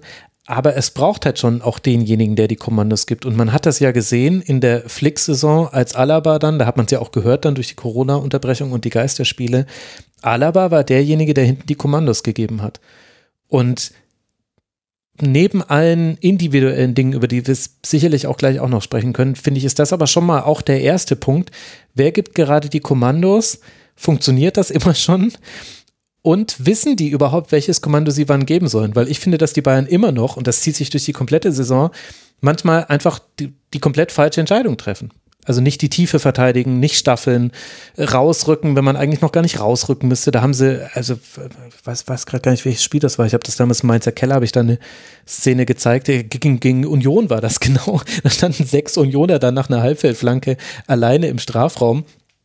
Also das, das sind, da, da fängt es für mich erstmal an. Also und gar nicht mit, wie gut ist jetzt jemand in Form, sondern was ist eigentlich so die hierarchische Struktur in der Abwehr. Ja, und Bayern schafft es halt auch nicht so richtig, die Waage herzustellen zwischen Offensive und Defensive. Der Nagelsmann hat selber gesagt, er möchte im Moment aus Lewandowski, Gnabry, Coman, Sané und Müller keinen draußen lassen, weil die alle so gut in Form sind. Ja, aber das hat ja auch, das führt ja auch zu Schwächen in der Abstimmung mit der Abwehr, weil halt so Bindespiele wie Kimmich und Goretzka gar nicht immer dabei sind, auch verletzungsbedingt. Und ich finde auch bei, der ist jetzt auch schon eine ganze Weile nicht mehr dabei, aber auch bei Davis sieht man das immer wieder. Mhm. Der hat ja manchmal ein furchtbares Stellungsspiel und schafft es aber, das zu kaschieren, wo dann jeder Bayern-Fan sagt, boah, der Davis, wie geil hat er den geholt? Wo ich denke, ja, aber wenn du dich halt richtig hinstellst, dann musst du auch keinen 10-Meter-Sprint mit ja, dann wäre der 40 km/h machen. Genau. Und er schafft es halt, das zu kaschieren. Mhm. Und auf dem Level sind halt momentan Upamecano und Süle nicht. Aber das würde ich jetzt gar nicht, wie du richtig sagst, nicht nur den beiden ankreiden, sondern das ist so, diese Abwehrstruktur ist nicht gewachsen. Und ich glaube schon, dass man Upamecano da ein bisschen Unrecht tut im Moment. Der hat es gerade, der, ja. der hat ja auch bei Leipzig immer wieder schlechte Spiele drin. Es ist ja nicht so, dass der Genau, aber dann könnte man ja auch sagen, dass das, was man jetzt sieht, ja, aber jetzt kommt eine neue Mannschaft mit vielleicht einer neuen, ähm, mit einem neuen Anspruchsdenken. Da muss er sich ja auch erst reinfinden. Ja, ich finde, also, das ist jetzt so der nächste interessante äh, Punkt. Das kam hier auch schon im Chat, fiel auch schon das Wort Konterabsicherung vorhin, auch schon als es Welche um Absicherung ging. Ja, na, na, beziehungsweise da ist mir nämlich auch so ein bisschen zu viel Unschärfe drin in der Diskussion. Und zwar Konterabsicherung kann ja nicht bedeuten beim FC Bayern als Ballbesitzmannschaft. Der FC Bayern hat den Ball eigentlich immer gegen eigentlich jeden Gegner. Das heißt, Konterabsicherung kann ja nicht eine numerische Überlegenheit bedeuten. Denn wie soll denn das funktionieren, wenn du gleichzeitig ein Tor schießen willst? Dann müsstest du sagen, vier bleiben immer hinten. Ist ja egal, ob das jetzt drei Innenverteidiger und Sechser ist oder eine Viererkette oder wie auch immer. Und die anderen müssen das jetzt alleine in Unterzahl dann machen. Und dann sind aber genau die Leute, die das kritisieren, sind dann auch diejenigen, die dann sagen, ja, aber offensiv haben sie ja nur geflankt. Da gehört dann ich auch mit dazu. Also sprich, numerisch kannst du das, finde ich, nicht lösen als FC Bayern. Du kannst es nur lösen, indem du nicht, du darfst nicht in Unterzahl geraten in Situationen und du musst dann deine 1 gegen 1 Situationen gewinnen und da kann man natürlich noch absichern. Es gibt quasi noch eine zweite Ebene, Du kannst auch mit drei gegen drei kannst du unterschiedlich verteidigen. Du kannst auf Linie stellen, einer kann sich fallen lassen, du kannst versuchen, auf eine Seite zu verlagern. Die Abstände sind da wichtig. Also das ist dann so Mikromanagement, da hört dann auch bei mir irgendwann oder ziemlich schnell, ehrlich gesagt, dann die Kompetenz auf. Da müsste man dann Ralf Gunisch fragen, der kann einem das dann gut erklären. Aber das finde ich ist nämlich so ein erstes Missverständnis bei der Diskussion über die Konterabsicherung beim FC Bayern, dass da gezählt wird einfach nur, wie viele Leute sind da noch wenn ein tiefer Ball kommt. Und das wird nie mehr als drei sein, maximal vier bei Bayern. Mehr kann das gar nicht sein und darf es auch nicht sein, sonst fehlt ihnen vorne einer. Und das ist und da macht es nämlich dann auch wirklich gar nicht so den großen Unterschied, ob es Viererkette oder ob es Dreierkette ist, weil die Außenspieler sind so oder so vorne und Nagelsmann hat es nach dem Spiel auch gesagt, so wie die Außenspieler eingebunden sind beim FC Bayern. Ich meine, mit Hernandez und Pavard hatte man da jetzt ja schon mal die Light-Variante, aber normalerweise hast du einen Fonzie Davis, den darfst du ja gar nicht mitzählen. Also da ist es dann wirklich egal, ob du dann mit einer Dreierkette oder einer Viererkette spielst. Du wirst nie viele hinten haben. Und dann finde ich, muss man halt eher drüber sprechen, was macht denn dann der FC Bayern in den direkten Duellen? Und da landest du halt eben zum einen bei dem einen, was ich finde, was viel zu selten thematisiert wird, nämlich die Absprachen innerhalb der Abwehr. Warum funktioniert das einfach schlecht, muss man sagen, jetzt auch am 22. Spieltag und jetzt hatte man mal eine Zeit lang daran zu arbeiten. Also da würde ich gerne mal die Frage hören, was davon wurde denn im Training angegangen und wie wünscht es sich eigentlich Julian Nagelsmann? Also es ist interessant zu hören, dass er nach dem Leipzig-Spiel sagt, ja, eigentlich hatten wir gesagt, wir wollen die Tiefe verteidigen, wenn Nkunku sich absetzt. Ja, habt ihr es nur gesagt oder habt ihr das auch mal mit Spielform trainiert? Das würde mich jetzt interessieren. Und das andere, und da kommt man dann zu dem, worüber aber jetzt halt schon so viel gesprochen wird, die einzelnen Leistungen. Also ist ein Upamecano gerade banal gesagt zu schlecht für die Bayern, ist ein Niklas Süle zu langsam für solche Situationen. Ja. Ja, natürlich muss man das hinterfragen, ob sie zu langsam sind, aber ich, also bei Süle bin ich mir relativ sicher inzwischen, dass das nicht ganz passt. Bei Upamecano finde ich, das kommt einfach noch zu früh. Ja, bei Upamecano ist schwierig, weil gerade weil das so extrem ist in den Leistungsschwankungen, fällt es für mich dann immer irgendwie so ein bisschen schwerer, aus der Distanz darüber zu sprechen, weil da könnten so viele Gründe mit reinspielen, die man gar nicht kennt. Und, aber ich sehe da tatsächlich Probleme. Ich glaube, ich glaube, dass die Bayern in spätestens zwei Jahren feststellen, dass sie unglaublich viel Geld ausgegeben haben für ihre Defensive und dass davon aber nur noch einer da ist und das ist Hernandez und der spielt vielleicht gar nicht immer. Das ist so mein Gefühl, ohne dass ich jetzt sagen, also wie gesagt, nur ganz subjektiv so mein Gefühl und ja, ich möchte. Unumstritten ist keiner von denen im Grunde. Ja. Das ist schon so. Und zwei, zwei Aspekte möchte ich dazu noch mit einwerfen, die finde ich, die man auch ruhig da mal äh, thematisieren kann. Und zwar das eine, Verteidiger sind schwerer zu scouten. Es gibt jetzt aktuell eine Podcast-Folge von The Athletic, wenn man da Abonnent ist, kann man die auch hören, wo genau darüber diskutiert wird. Äh, wie kann man eigentlich, welche Daten gibt es eigentlich, um die Qualität von Verteidigern zu messen? Und das ist bei Verteidigern halt viel, viel schwächer als bei Offensivspielern, weil ganz viel gar nicht gemessen wird und weil ganz viel mit der Spielart zu tun hat. Und könnte es nicht vielleicht auch sein, dass das ein Schwachpunkt im Scouting des FC Bayern ist? Ja. ja, das kann selbstverständlich sein, aber ehrlich gesagt, ich kenne keinen einzigen Scout von den FC, vom FC Bayern persönlich, also keine Ahnung. Aber das ist im Grunde das, was auch viele bei der D-Line im Football sagen.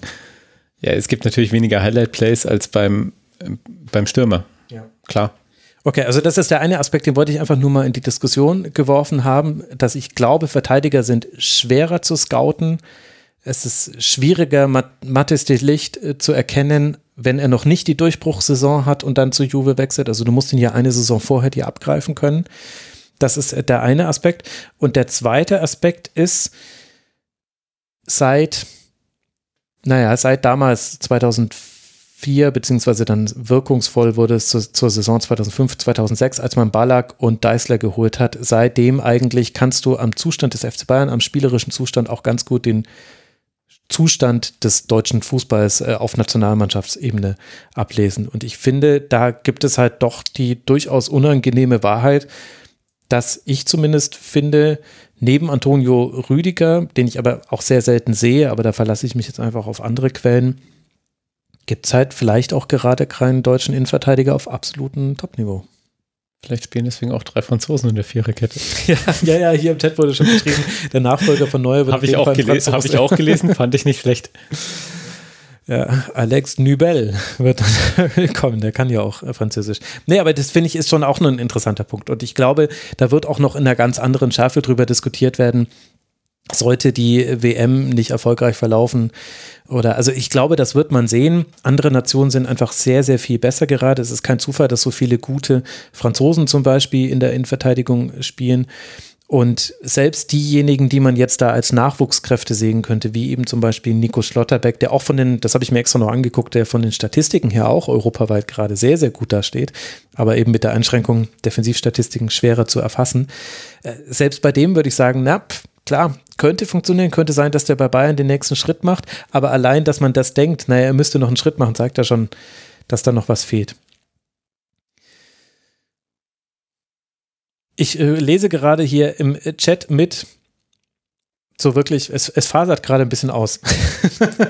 Dann gehen wir zum nächsten Spiel über, ja, oder? Bitte, bitte keine sagen. Fragen zum Eishockey und zu Football Leagues. Das ist jetzt, wir wollen hier über den Bundesliga. -Spieltag. Ich möchte nur noch mal betonen, der VfB Bochum liegt auf Platz 11 nach 22 Spieltagen und hat völlig souverän gegen Bayern gewonnen. Absolut verdient. Ich finde es ja, wirklich krass. beeindruckend.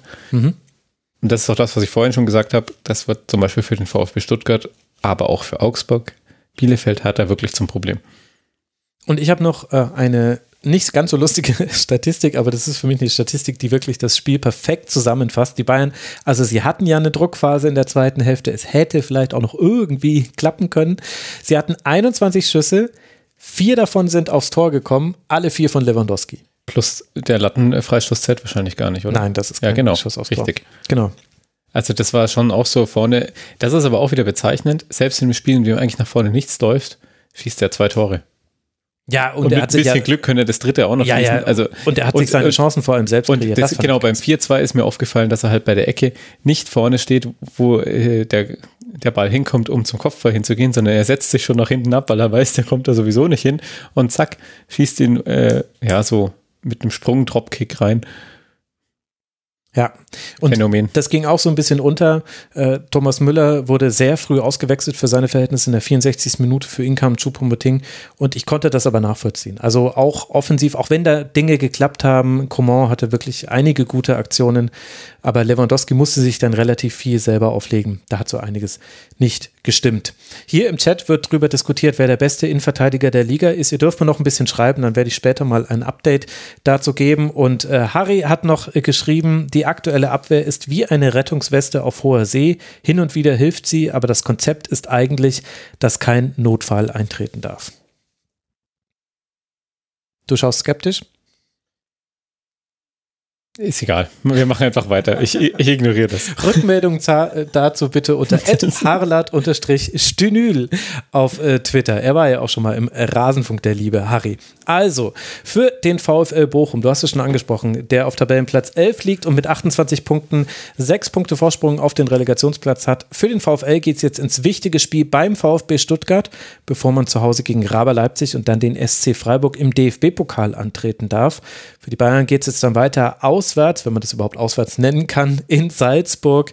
Und dann spielt man zu Hause gegen die Spielvereinigung Kräuter Fürth. Bayern sechs Punkte Vorsprung auf Borussia Dortmund nach diesem Spiel. Und vielleicht noch ganz interessanter Fakt: in, guckt man sich die Tabellen der letzten Jahre an dann liegt Bayern, steht Bayern mit den 52 Punkten immer noch besser da als in fast allen der letzten Saisons. Ich glaube dann mit den Guardiola-Jahren, da war man dann besser zu diesem Zeitpunkt. Da hat man ja immer erst verloren, wenn man dann schon Meister war. Wir wollen uns jetzt ein bisschen mehr mit dem Abstiegskampf beschäftigen und da beginnen wir, nachdem wir über den VfB schon gesprochen haben, machen wir weiter mit dem FC Augsburg. Der ist angetreten bei der Borussia aus Mönchengladbach. In der ersten Hälfte fällt nur ein Tor durch Kone in der 30. Minute, dafür in der zweiten Hälfte dann gleich vier. Hoffmann, Iago, Benzebaini und kurz vor Schluss Finn Bogerson stellen den Endstand von 3 zu 2 für Gladbach her in einem Spiel, das nie so ganz entschieden zu sein schien. Wie haben dir denn die beiden Teams gefallen? In den ersten 30 Minuten äh, fand ich das Spiel eigentlich ganz gut. Danach war bis zur Halbzeit gefühlt nicht mehr so viel los. Gladbach ist äh, schon verdient in Führung gegangen, finde ich. In, ähm, beim 1-0 haben die, glaube ich, den Angriff über 16 Stationen gespielt und keiner von Augsburg ist so richtig dazwischen gekommen. Da hat man dann die spielerische Klasse schon gut gesehen, am Ende mit einem schönen Kopfball. Ähm, danach ist es so bis zur Halbzeit ein bisschen ruhiger geworden. Und direkt in der 46. Minute, glaube ich, schießt der Hofmann das 2-0. Da kommen sie durch zur Grundlinie, legen schön zurück auf Hofmann. Er macht direkt das zweite. Schien relativ entschieden. Dann kommt Augsburg nochmal kurz. Ähm, aufgefallen bei Augsburg ist mir besonders André Hahn der irgendwie wieder stärker zu werden scheint. Der hat in der ersten Halbzeit mal einen ganz guten Kopfball gehabt, hat das 2-1 eingeleitet. Aber so richtig das Gefühl, dass Augsburg rankommt, hatte man da nicht mehr. Benzebaini macht dann das 3-1 nach einer Flanke von Neuhaus und hat eigentlich das Spiel komplett im Griff. Meiner Meinung nach sah es eher nach einem 4-1 aus, als dass dann noch das 3-2 fällt. Gut, und am Ende kommt Finn Bogerson und darf auch mal wieder ein Tor schießen, was ich für ihn persönlich übrigens sehr schön finde. Mhm. Ähm, ja, am Ende 3-2 und definitiv verdient für Gladbach. War für die ganz wichtig, weil die ja wirklich sehr tief hinten drin hingen mhm. und sich jetzt da mal ein bisschen befreit haben. Und gerade auch gegen den direkten Konkurrenten mit Augsburg. Ja, arg viel mehr habe ich tatsächlich gar nicht so zu sagen. Ja, war, war ein interessantes Spiel. Aus verschiedenen Aspekten heraus, finde ich. Also zum ersten würde ich das unterstreichen, was du jetzt am Schluss gesagt hast, es war wichtig für Gladbach und es war aber auch ein dann doch relativ souveräner und verdienter Sieg. Also da kann man zwar schon so einzelne Klammern drum setzen, weil Gladbach ist ja auch noch wieder rangekommen und, und da hätte es natürlich auch mit ein bisschen Spielglück noch anders laufen können, aber insgesamt war es schon eine souveräne Vorstellung der Borussia und ich finde auch eine gute Antwort auf das, was man jetzt in den letzten Spielen gesehen hat. Und dann im Detail, glaube ich, kann man mehrere Punkte festmachen. Also zum einen, dass die Doppelsechs aus Neuhaus und Cornet, die funktioniert in so einem Spiel gut. Ich bin da noch so ein bisschen zurückhaltend, weil manchmal waren die beide im Achterraum und da, also da ist es am Fernseher dann schwer zu sagen, sichert jetzt jemand für euch ab oder macht ihr das gerade nicht? Äh, deswegen Da, vielleicht hat es jemand im Chat ja genauer verfolgt und kann mir da weiterhelfen. Also da bin ich noch ein bisschen skeptisch, ob das immer gegen jeden Gegner funktionieren kann. Gegen diesen Augsburger Gegner hat es aber sehr gut funktioniert, fand ich. Da haben Neuhaus und Cornet haben viele gute Aktionen gehabt, haben sehr gut die Räume neben Dorsch und Moravec bespielt. Fand es auch interessant, dass Moravec gespielt hat neben Dorsch. Das hat gut funktioniert. Benze Baini ist unglaublich wichtig für diese Mannschaft. Das hat man in diesem Spiel wieder gesehen. Und wer mich sehr positiv überrascht, neben Jonas Hofmann, ist äh, Alassane Player. Der ist für mich gerade der bessere Stindl. Also so wie der wie Stindl früher mal war eigentlich. Er hat nicht nur selber Abschlüsse, sondern er ist unglaublich wichtig im Kreieren von Chancen. Er hatte fünf, äh, fünf Torschussvorlagen, zwei tödliche Pässe, also sogenannte tödliche Pässe sind Bälle, mit denen man die komplette Abwehr überspielt und nur noch der Torhüter als Gegenspieler für den Passempfänger vorhanden ist der hat richtig, richtig gut gespielt und ist, finde ich, so der Scharnierspieler gewesen. Gemeinsam mit Benzebaini und dann mit Hofmann, der das, das, was Player im Rückraum gemacht hat, hat er auf dem Flügel gemacht hat. Das waren für mich so die wichtigsten Erkenntnisse aus Gladbacher Sicht. Definitiv. Ich persönlich würde da Hofmann fast noch ein bisschen davor stellen, aber ohne jetzt Player schlecht reden zu wollen.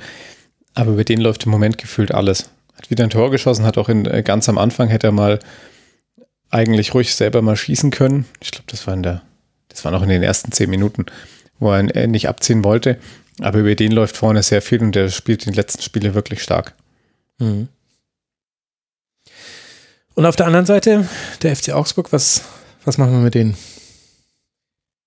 Also das Gute ist, dass Hahn immer besser wird und so ein bisschen wieder. Er hat sie getragen, hat jemand im Chat geschrieben und ich möchte Doppel 6 grüßen. Aber man merkt es tatsächlich, also der wird die letzten Spiele immer wichtiger und kommt langsam wieder so ein bisschen an den alten André Hahn dran. Augsburg ist einfach, also ich weiß nicht, was, Augsburg, was, was die auswärts immer machen. Aber haben die auswärts dieses, wie viele Siege, also du weißt das bestimmt, wie viele Siege haben die auswärts dieses Jahr geholt, aber gefühlt sind die auswärts einfach, also die können sich die Hinfahrt auch sparen. Und das ist vielleicht auf Dauer ein bisschen schwierig dann. Wo sind sie denn in der Auswärtstabelle? Ausbugs haben sie einmal gewonnen, viermal unentschieden, sieben Punkte geholt. Ja, und daheim? Stabiler Rest 16. Platz. Zu Hause hat Doppelt Augsburg viermal gewonnen. 15. Ja. Case closed. was, soll ich jetzt, ich, konnte, ich jetzt mehr Ich, konnte das gerade nicht sehen, liebe Hörerinnen und Hörer, aber er hat quasi sein Mic gedroppt. Im, im, im Livestream konnte man das ja, vielleicht jetzt auf den Boden schmeißen, das ist ein bisschen blöd. Ja, ja. Also es ist, das ist einfach ein bisschen, 3-2 liest sich als Ergebnis, das wirklich okay ist. Aber es war eigentlich kein 3-2. Wenn ich ehrlich bin. Also, ich meine, ja. sie schießen in der, in der 93. schießt Finn Bogas in das Tor. Es war jetzt auch nicht so, dass Augsburg komplett unterlegen war. Das nicht. Aber es war einfach insgesamt nach vorne alles ein bisschen zu harmlos, ein bisschen zu wenig. Und dafür hat man sich dann doch zu einfach dann die Tore einschenken lassen. Ja, das stimmt. Also das ist äh, definitiv ein Punkt. Ich fand auch, dass äh, Chauvelet und Oxford, die haben deutlich schon mal bessere Tage gesehen und das, obwohl beide trotzdem auch gute Aktionen hatten. Also es war nicht so, dass jetzt einer von beiden oder beide gar ein schlechtes Spiel gemacht hätten. Beide hatten noch sehr wichtige Klärungsaktionen. Beide haben allerdings auch klare Fehler gemacht. Gerade Chauveleo hat einen, einen Fehlpass gespielt, sieht auch vor dem 0 zu 2 nicht gut aus. Sehr untypisch für ihn. Ich hatte aber auch in dem Spiel das Gefühl, dass Augsburg, also klar, die Auswärtsschwäche ist natürlich ein Thema, aber ich glaube, es war in dem Fall tatsächlich die Stärke der Gladbacher, dass das, was Augsburg da mitgebracht hat nach Gladbach, dass das nicht gereicht hat. Denn was hat Augsburg mitgebracht? Augsburg hat den klassischen FCA-Stil mitgebracht. Man hat ein mannorientiertes Mittelfeldpressing gespielt. Das war fast schon grotesk mannorientiert. Das heißt, derjenige, der es besser schafft, entweder Räume frei zu laufen, aufzureißen mit Läufen oder der die direkten Duelle gewinnt, der hat den Vorteil. Das hatte eindeutig Gladbach. Und was hat Augsburg dann gemacht, als man zurücklag? Man hat äh, versucht, viel über den Flügel äh, zu agieren. Iago und Framberger haben, finde ich, beide da kein schlechtes Spiel gemacht. In der Anfangsphase hattest du mehrere Situationen, wo Framberger von Benzebaini, den ich vorhin noch so gelobt habe, viel zu viel Platz bekommen hat da war dann auch manchmal Neuhaus nicht schnell genug noch zu helfen und Player gegen den Ball jetzt auch nicht so gut. Also ich sag ja, wie früher Stindl. Äh, aber das Muster der Anfangsphase war Flanke Framberger oder Flanke Hahn und äh, wenn Framberger geflankt hat, dann hat äh, Hahn geköpft und ansonsten war es irgendjemand der anderen, der vorne drin stand. Und da hatte man durchaus seine Chancen. Da musste Sommer auch eingreifen. Sommer hat ein gutes Spiel gemacht. Und das ist schon für Augsburger Verhältnisse eigentlich so jetzt nicht gleich der Home Run dessen, was man so bringen kann, aber auswärts halt dann vielleicht doch. Und es gab gute Situationen. Vargas hatte einzelne gute Situationen. Das, was bei Augsburg gefehlt hat, war die Stabilität in der Mitte. Dorsch hatte wieder einzelne schlechteren Spiele. Moravec hat mir ehrlicherweise nicht gefallen. Dann das, was ich schon zur Innenverteidigung angesprochen habe. Und Gikiewicz hat vielleicht auch nicht, also will jetzt nicht sagen, dass er Schuld hatte an äh, Treffern, aber irgendwie ist es nicht der Union Gikiewicz, so wie irgendwie Lute gerade bei Union so ein bisschen schwächt. Es ist ein bisschen bei Augsburg auch so, dass man manchmal das Gefühl hat, da fehlt es an Abstimmung oder an Vertrauen vielleicht auch an die Vorderleute in der Entscheidungsfindung manchmal. Aber und so komme ich halt dann raus beim FC Augsburg bei einer verdienten Niederlage und trotzdem keinen schlechten Spiel. Und vielleicht ist das das Augsburgigste, was man sagen kann. Ja, das ist auch völlig in Ordnung. Also ich meine, sie waren ja auch nicht klar unterlegen, so ist es nicht. Aber insgesamt, wenn du das Spiel gewinnen willst gegen so ein Gladbach, ist es einfach zu wenig gefühlt fand ich das Spiel relativ linkslastig bei Augsburg.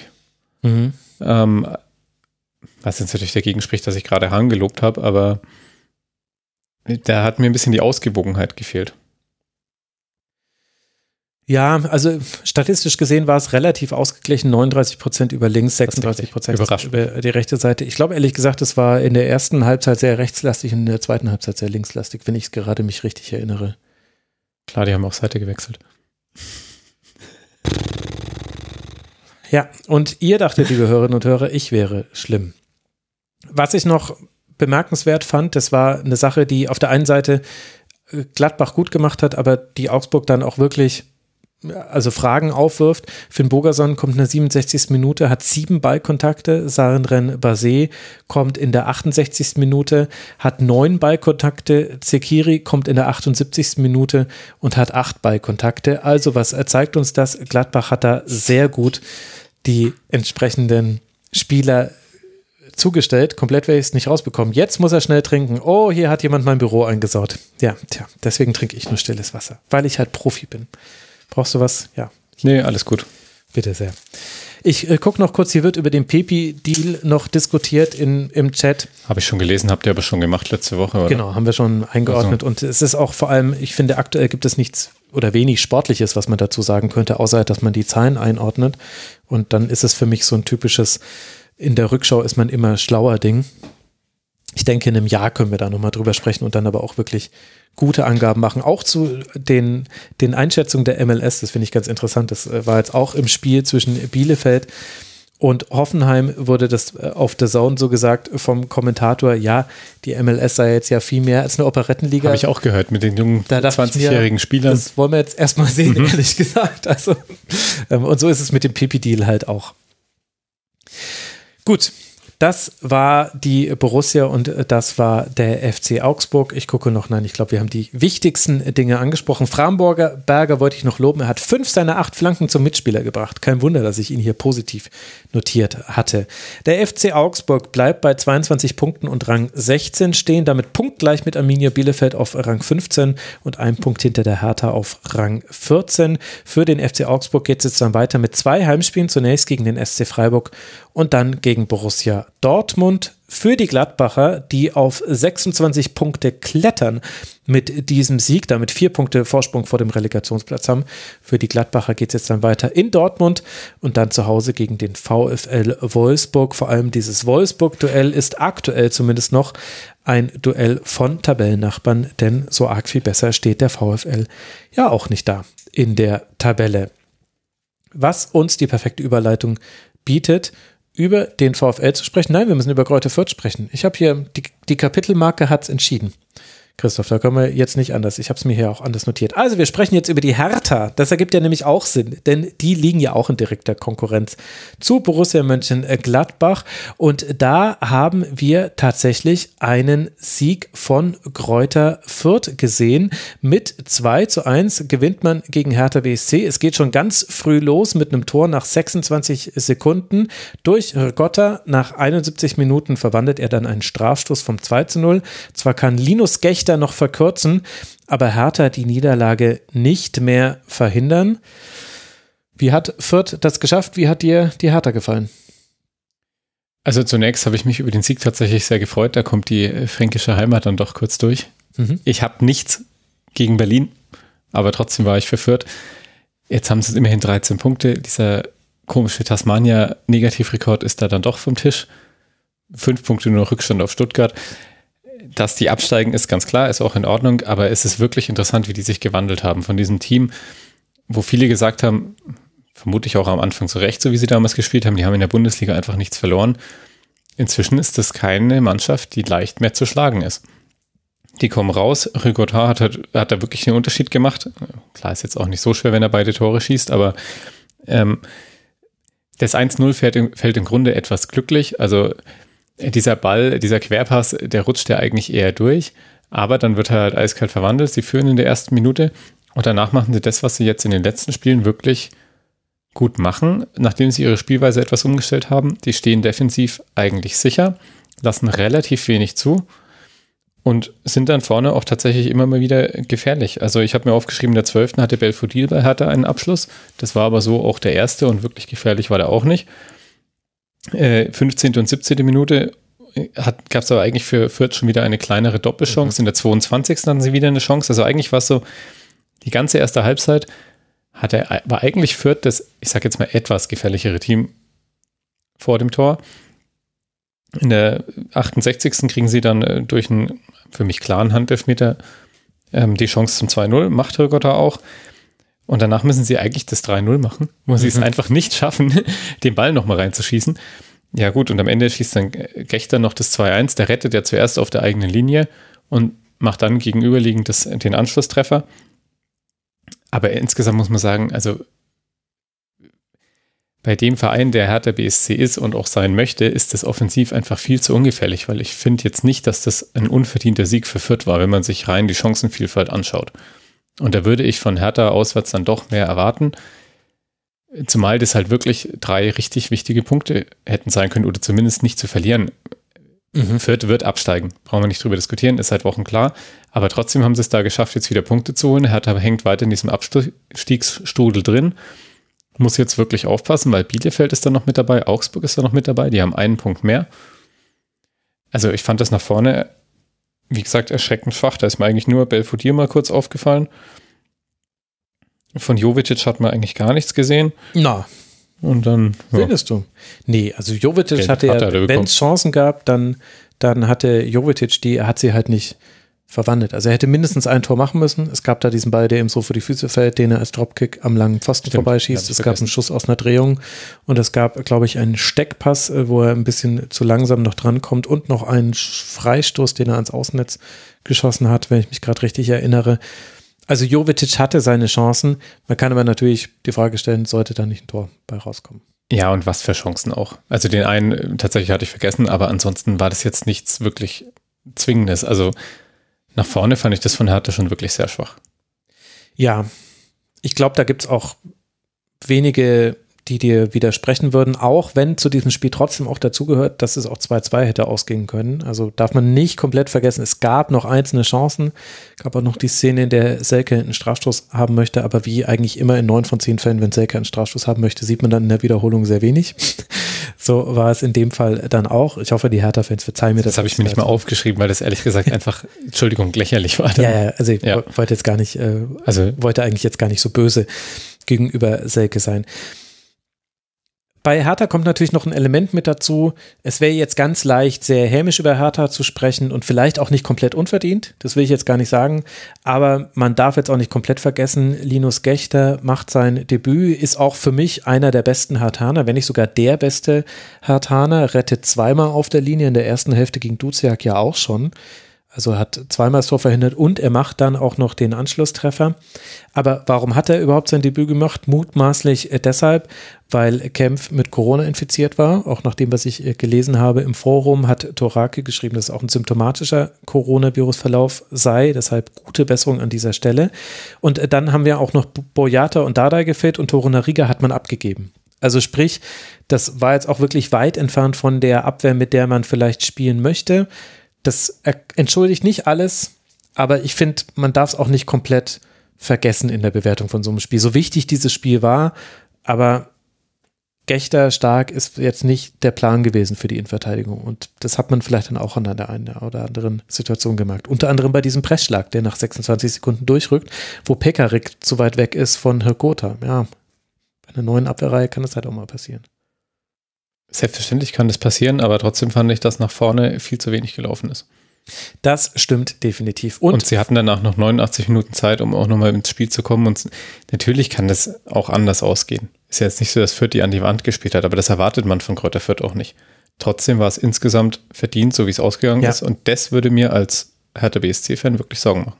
Das stimmt. Und es gibt noch etwas anderes. Und das ist nämlich das, da kann ich mich nämlich dann wunderbar drüber aufregen. Ich glaube, Hartanerinnen und Hartaner regen sich. Irgendwas mit Flanken, oder? Nein, nein, nein, nein, nein. Ach, Flanken, das ist, äh, das ist so 2020, sich über Flanken aufzuregen. Nein. Also, Hertha spielt ja seit Korkut in einem 4-4-2. Und ein 4-4-2 ist ja eigentlich gegen den Ball relativ easy und relativ schematisch. Am besten machst du es so wie die schwedische Nationalmannschaft eigentlich egal, ob Männer oder Frauen, wobei die Frauen spielen manchmal mit Dreierkette, glaube ich. Also wie die Männer-Nationalmannschaft Schwedens, dann machst du eigentlich sehr viele Dinge richtig. Aber wie Hertha sein 4-4-2 gespielt hat gegen Kräuter Fürth, das hat mich wirklich, da habe ich mir ernsthaft gedacht, warum über sowas nicht gesprochen wird danach. Also so viel, da, da würde ich wirklich gerne von Taifun Kokot wissen, warum. Und zwar, Hertha hat im 4-4-2 rausgeschoben. Grundsätzlich gut, kannst du gerne machen. Wo waren Toussaint und Darida, vor allem in der ersten Hälfte? Tief in der gegnerischen Hälfte. Ganz, ganz tief in der gegnerischen Hälfte. Kannst du auch noch machen. Musst halt die Räume kompakt halten, alle müssen nachschieben, nicht weiter. Klar, Mittellinie ist dann Schluss und so weiter und so fort. Aber wo standen sie? In komplett toten Räumen. Die standen im bayerischen Wald nach saurem Regen. Keine Ahnung. Also da, da war, die standen einfach da, wo in der Regel Gegenspieler sein sollten, aber da war keiner. Und dann stellt man sich die Frage, ja Moment, wie kann denn das sein? Warum war denn da keiner? Fürth hat doch mit einer Raute gespielt, mit Tillmann, Christiansen, Seguin und Duziak auf der 10. Der Theorie nach hätte man da ja vielleicht die beiden Außenspieler wegdecken können und dann mit Deckungsschatten irgendwie noch den Pass auf Seguin verhindern. Ja, da stand deswegen keiner, weil Fürth nie den Plan hatte, durchs Zentrum aufzubauen. Die Fürth spielt immer entweder den Ball an der Linie entlang oder den langen Ball direkt in die letzte Kette und das haben die in einer Tour gemacht, vor allem vom rechten Flügel aus. Meierhöfer und Seguin haben geile Bälle vom rechten Flügel hinter die letzte Kette gespielt. Und Toussaint und Darida standen einfach 20 Meter weiter vorne, haben sich umgedreht und haben gesehen, oh, hinter uns ist jetzt aber ein großer Raum. Das ist ja schlecht. Und da stelle ich mir wirklich, also, also, also das, hat mich wirklich, das hat mich fassungslos gemacht, wie man 442 so ausführen kann. Und das war nicht so, das, also die Spielvereinigung hat viele Dinge gut gemacht. Werde ich auch gleich noch ein paar Dinge zu sagen. Aber es war nicht überraschend, wie die Spielvereinigung ihr Spiel Aber was sagt denn das dann über Teil von Korkut genau, aus? Genau, und das ist weil, nämlich der Punkt. Weil es ist ja kein Problem, dass man, also dieses 0-1, das fällt einfach wirklich unglücklich. Das macht Fürth gut, aber im Grunde ist, dass der Ball zu Rügotta kommt, ist ein wenig glücklich. So, das kann passieren. Das ist kein Problem, auch wie du gesagt hast, bei einer neu zusammengesetzten Abwehr. Okay. Aber wenn man diese Fehler erkennt, warum passiert denn dann da nichts? Ja gut, ich meine, er hat natürlich reagiert. Er hat unter anderem darauf reagiert, das habe ich mir auch geschrieben, Mauleda erinnert mich in der Arbeit gegen den Ball an Kunja. Und das ist leider kein Kompliment. Den hat er ja auch runtergenommen. Da kam dann Richter zur zweiten Hälfte. Ich finde, dass aber auch Sada da wieder deutliche Probleme gemacht hat. Er hat reagiert, aber ich finde, das war ein grundsätzlicher Fehler in der Ausrichtung. Und da stelle ich mir dann schon Fragen. Also das finde ich ehrlich gesagt viel relevanter als so ein 0 zu 1 Rückstand und dann, dass es dann schwierig wird, sondern die Frage, die ich mir stelle, ist, warum habt ihr denn überhaupt mal gedacht, dass das gegen Fürth funktioniert? Und jetzt kommt vielleicht, vielleicht die Antwort, vielleicht ist es aber auch viel zu einfach gedacht, weil es ja in der Hinrunde funktioniert hat. Wir erinnern uns, die ja, Spiele die gegen Bochum und gegen Fürth. aber alles funktioniert. ja. Fürth, Fürth hat seitdem noch die Spielweise umgestellt. Fürth, ja, Fürth von der das Rückrunde ist nämlich ist der doch, Punkt. Fürth und das, das erkennt doch sogar, das erkennen ja sogar ich. Also Entschuldigung, aber das kann ja nicht sein. Das ist doch nicht mehr dieselbe Mannschaft. Ja, genau. Also kann ich auch nicht mit demselben Plan rangehen. Und ich möchte wirklich wissen, was man da im Scouting gesehen hat. Und ein 4-4-2 so, so anlaufen zu lassen, ist wirklich, also, ähm, also vor allem die erste Hälfte, finde ich, war wirklich katastrophal. Zweite Hälfte war dann besser. Das hat aber auch damit zu tun, dass generell Hertha da ein bisschen anders aufgetreten ist und aber auch Fürth durchaus hin und, also du hast Fürth dann den Gedanken angemerkt, jetzt haben wir es 3 zu 0 nicht gemacht und direkt das 1 zu 2 kassiert, das ist jetzt aber doof. Also das, äh, da konnte sich Fürth nicht von frei machen, wer hätte das auch in der Situation geschafft. Aber das war wirklich, also da war ich schockiert. Also dass Toussaint und Darida, vor allem Darida, so ein erfahrener Spieler, das, also das war einfach taktisch total albern, meiner Meinung nach. Und dann Sada und Maolida auf den Flügeln. Man hat sehr gut gesehen, warum Sada neulich nicht gespielt hat von Beginn an, wo manche noch gefragt haben. Ich glaube, auch im Forum kam damals die Frage, warum er nicht gespielt hätte. Ich glaube, da hat man jetzt auch Teile der Antwort drauf gesehen. Und dann auf der anderen Seite aber die Vierter. Ich habe schon die Pässe vom rechten Flügel in die letzte Kette angesprochen. Viermal haben sie den Ball gespielt, wo danach nur noch der Torhüter zwischen Passempfänger und Tor stand. Also sehr, sehr gut. Hirgota wahnsinnig gutes Spiel gemacht. Ich meine, nicht nur, ja. dass er die Strafstöße macht und das finde ich, darf man aber auch nicht klein reden. Es ist wichtig für Fürth, dass diese Strafstöße auch immer verwandelt werden. Das macht er halt auch immer. Der hat so, so gute Pässe auch gespielt, hat so tolle Steckpässe gespielt. Christiansen, es ist unglaublich, wie der auf der 6 inzwischen gewachsen ist, wie viel der auf der 6 einfach kaputt macht durch gutes Stellungsspiel, durch, der ist sehr gut in den Zweikämpfen, der ist, es gibt eine ganz kurze Zeit, in der sein Gegenspieler den Ball annehmen kann, in der Regel zumindest. Schafft er nicht immer, aber klar. Dann Duziak auf der 10 hat mir, hat mir gut gefallen, generell die Raute. Eigentlich hat ja Fürth wieder von der Aufstellung her und von der Spielanlage her viel mehr so gespielt wie in der Hinrunde. Also eigentlich gab es quasi zumindest meiner Meinung nach, gab es eine Entwicklung. Nach dem Leverkusen-Spiel hat man hat man zurückgeschraubt, kein so hohes Pressing mehr, weniger fehleranfälliges Aufbauspiel, mehr lange Bälle dann auch, mehr über den Flügel, weil da ist es nicht so schlimm, den Ball zu verlieren, weniger übers Zentrum. Und ich finde jetzt aber in den letzten Spielen gab es dann doch auch eine Tendenz wieder zurück zum alten Spiel. Jetzt hast du wieder 4-4-2 mit Raute, du hast äh, Tillman und Seguin, die in den Halbräumen auf den Flügeln mal so ein bisschen was machen dürfen, die auch durchaus ein bisschen fluider ihre Rollen interpretieren.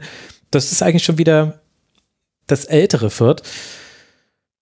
Aber sie machen halt die Fehler nicht mehr.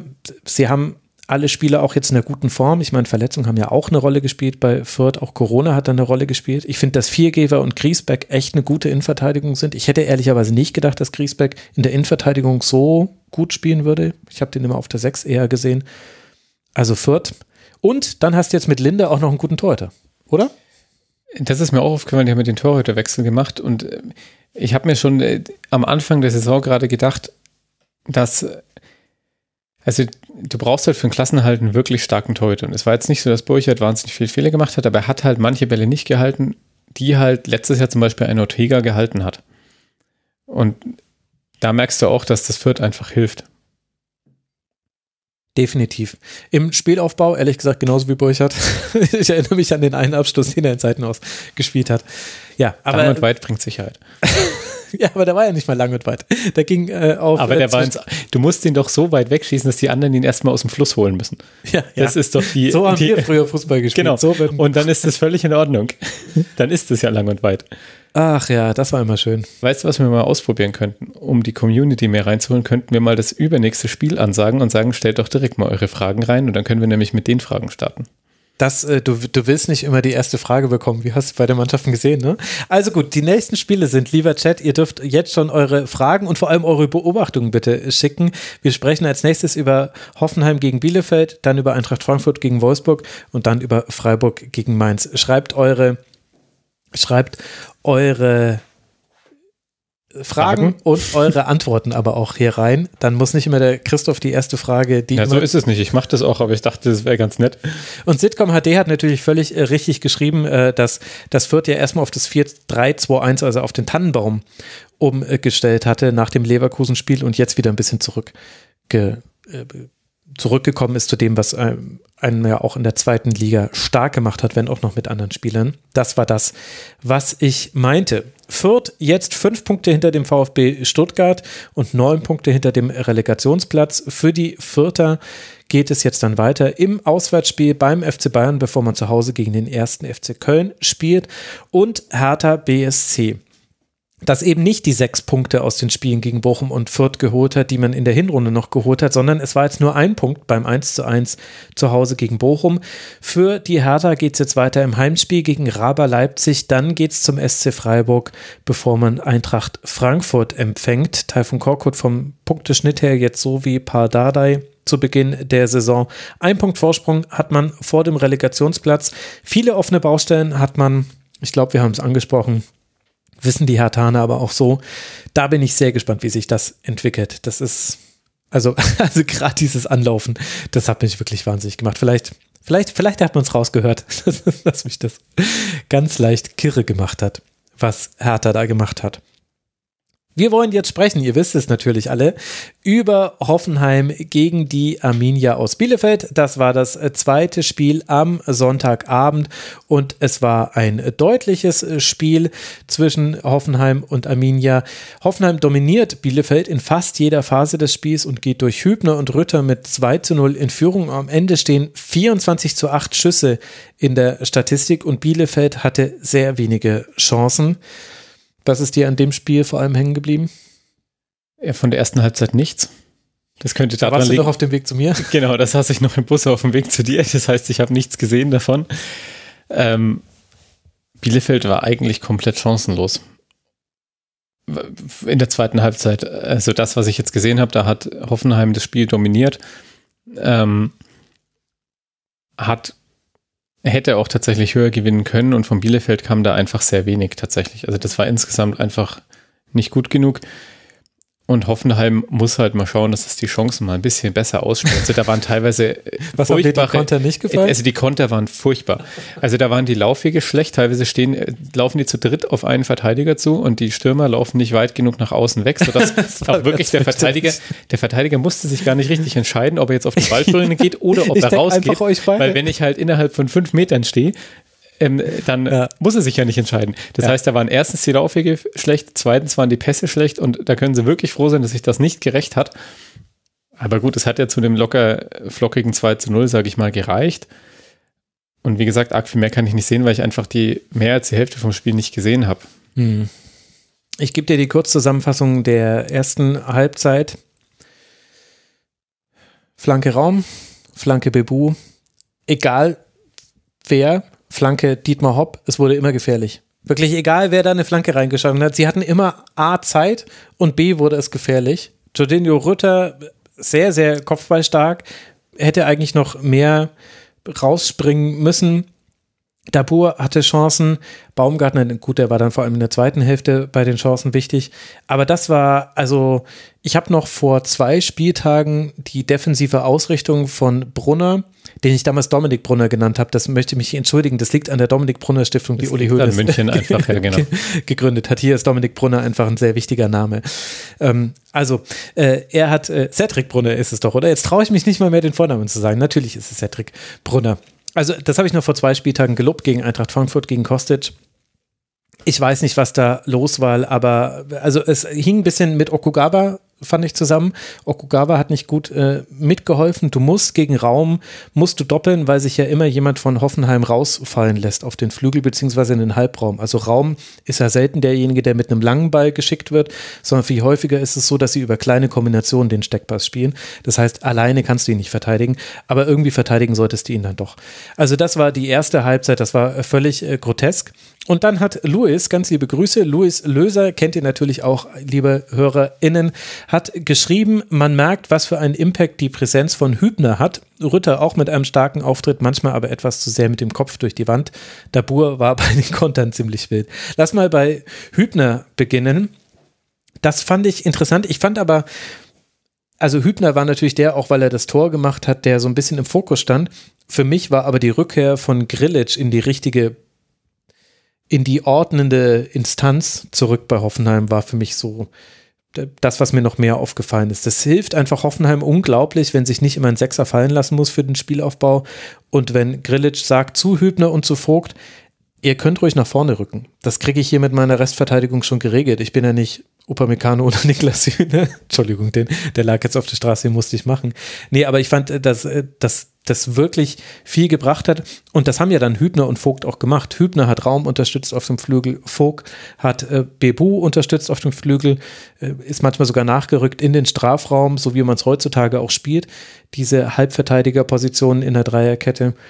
Also Hübner sehr auffällig und gut, aber ich glaube fast, es hing mit Grillitsch noch zusammen, dass er so gut sein konnte. Ja, mhm. das äh, kann der Anti-Widerspruch, ja. Aber warum war denn äh, Arminia Bielefeld in der Offensive eigentlich so komplett abgemeldet? Boah, ja.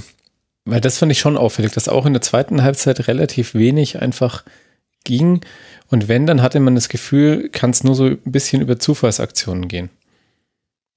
Also zum einen ist es natürlich so, dass du gegen diese Fünferkette, gegen dieses 5-3-2 oder manchmal war es auch ein 5-2-3, es war eigentlich relativ egal, weil so richtig krass gepresst hat Hoffenheim gar nicht, haben eher gestellt. Also da ist natürlich, ist es jetzt auch gar nicht so einfach in den Strafraum reinzukommen, das muss man sagen. Weil Hoffenheim hat immer einen Spieler in der Nähe, du, der Flügelfokus kann nicht so gut funktionieren und was halt ich glaube, auch gar kein Faktor war. Ich weiß nicht, ob es das nicht gab oder ob es nicht funktioniert hat, aber ich glaube, dass hohe Pässe äh, auf Serra eigentlich gar nicht so gespielt wurden. Was ja eigentlich auch etwas ist, was eine Weiterentwicklung von Bielefeld darstellt, dass man sich davon ein bisschen gelöst hat. Also ich habe ja so oft Witze gemacht über den langen Pass von Ortega auf, auf ja, dann Klos häufig war es dann damals noch. Das ist jetzt weg, aber sie sind halt gar nicht in die Zonen gekommen, in denen es interessant war. Und ich finde, das ist so ein bisschen ernüchternd, weil man würde irgendwie jetzt lieber mit so coolen Sachen wie Deckungsschatten argumentieren. Aber die haben halt immer, immer dann, wenn es gerade interessant wurde, haben sie den Zweikampf verloren. Da konntest du wirklich dich drauf verlassen oder den Fehlpass gespielt. Und deswegen, glaube ich, war Bielefeld so harmlos. 2 zu 8 Schüsse in der ersten Hälfte, insgesamt nur 8 Schüsse dann im ganzen Spiel. Reicht bei Leipzig für sieben Tore. Reicht bei Leipzig für sieben Tore. Leipzig spielt aber auch seine Konter besser aus. Das war wirklich. Also der, das war wirklich grauenhaft. Also es hat für Hoffenheim in dem Spiel gereicht, aber äh, da müssen sie sich wirklich verbessern. Also das war teilweise grotesk schlecht. Ja, so wie die, also die Konter, wir haben es ja schon angesprochen, aber das war die Konter, Hoffenheim war schlecht. Hoffenheim musste das Spiel deutlicher gestalten, das kann man ihnen vorwerfen. Ich fand, dass Pieper und Nilsson noch Schlimmeres verhindert haben, zusammen mit Ortega bei Bielefeld. Die hatten eigentlich sehr häufig dann irgendwie noch einen Fuß mit dazwischen. Relativ viele geblockte Schüsse gab es dann auch. Aber es war, es war seltsam. Ich habe auch das, also Bielefeld hat, hier ist es, es ist zwar überall notiert als 4-2-3-1, ich habe es aber als 4-1-4-1 gesehen gegen den Ball.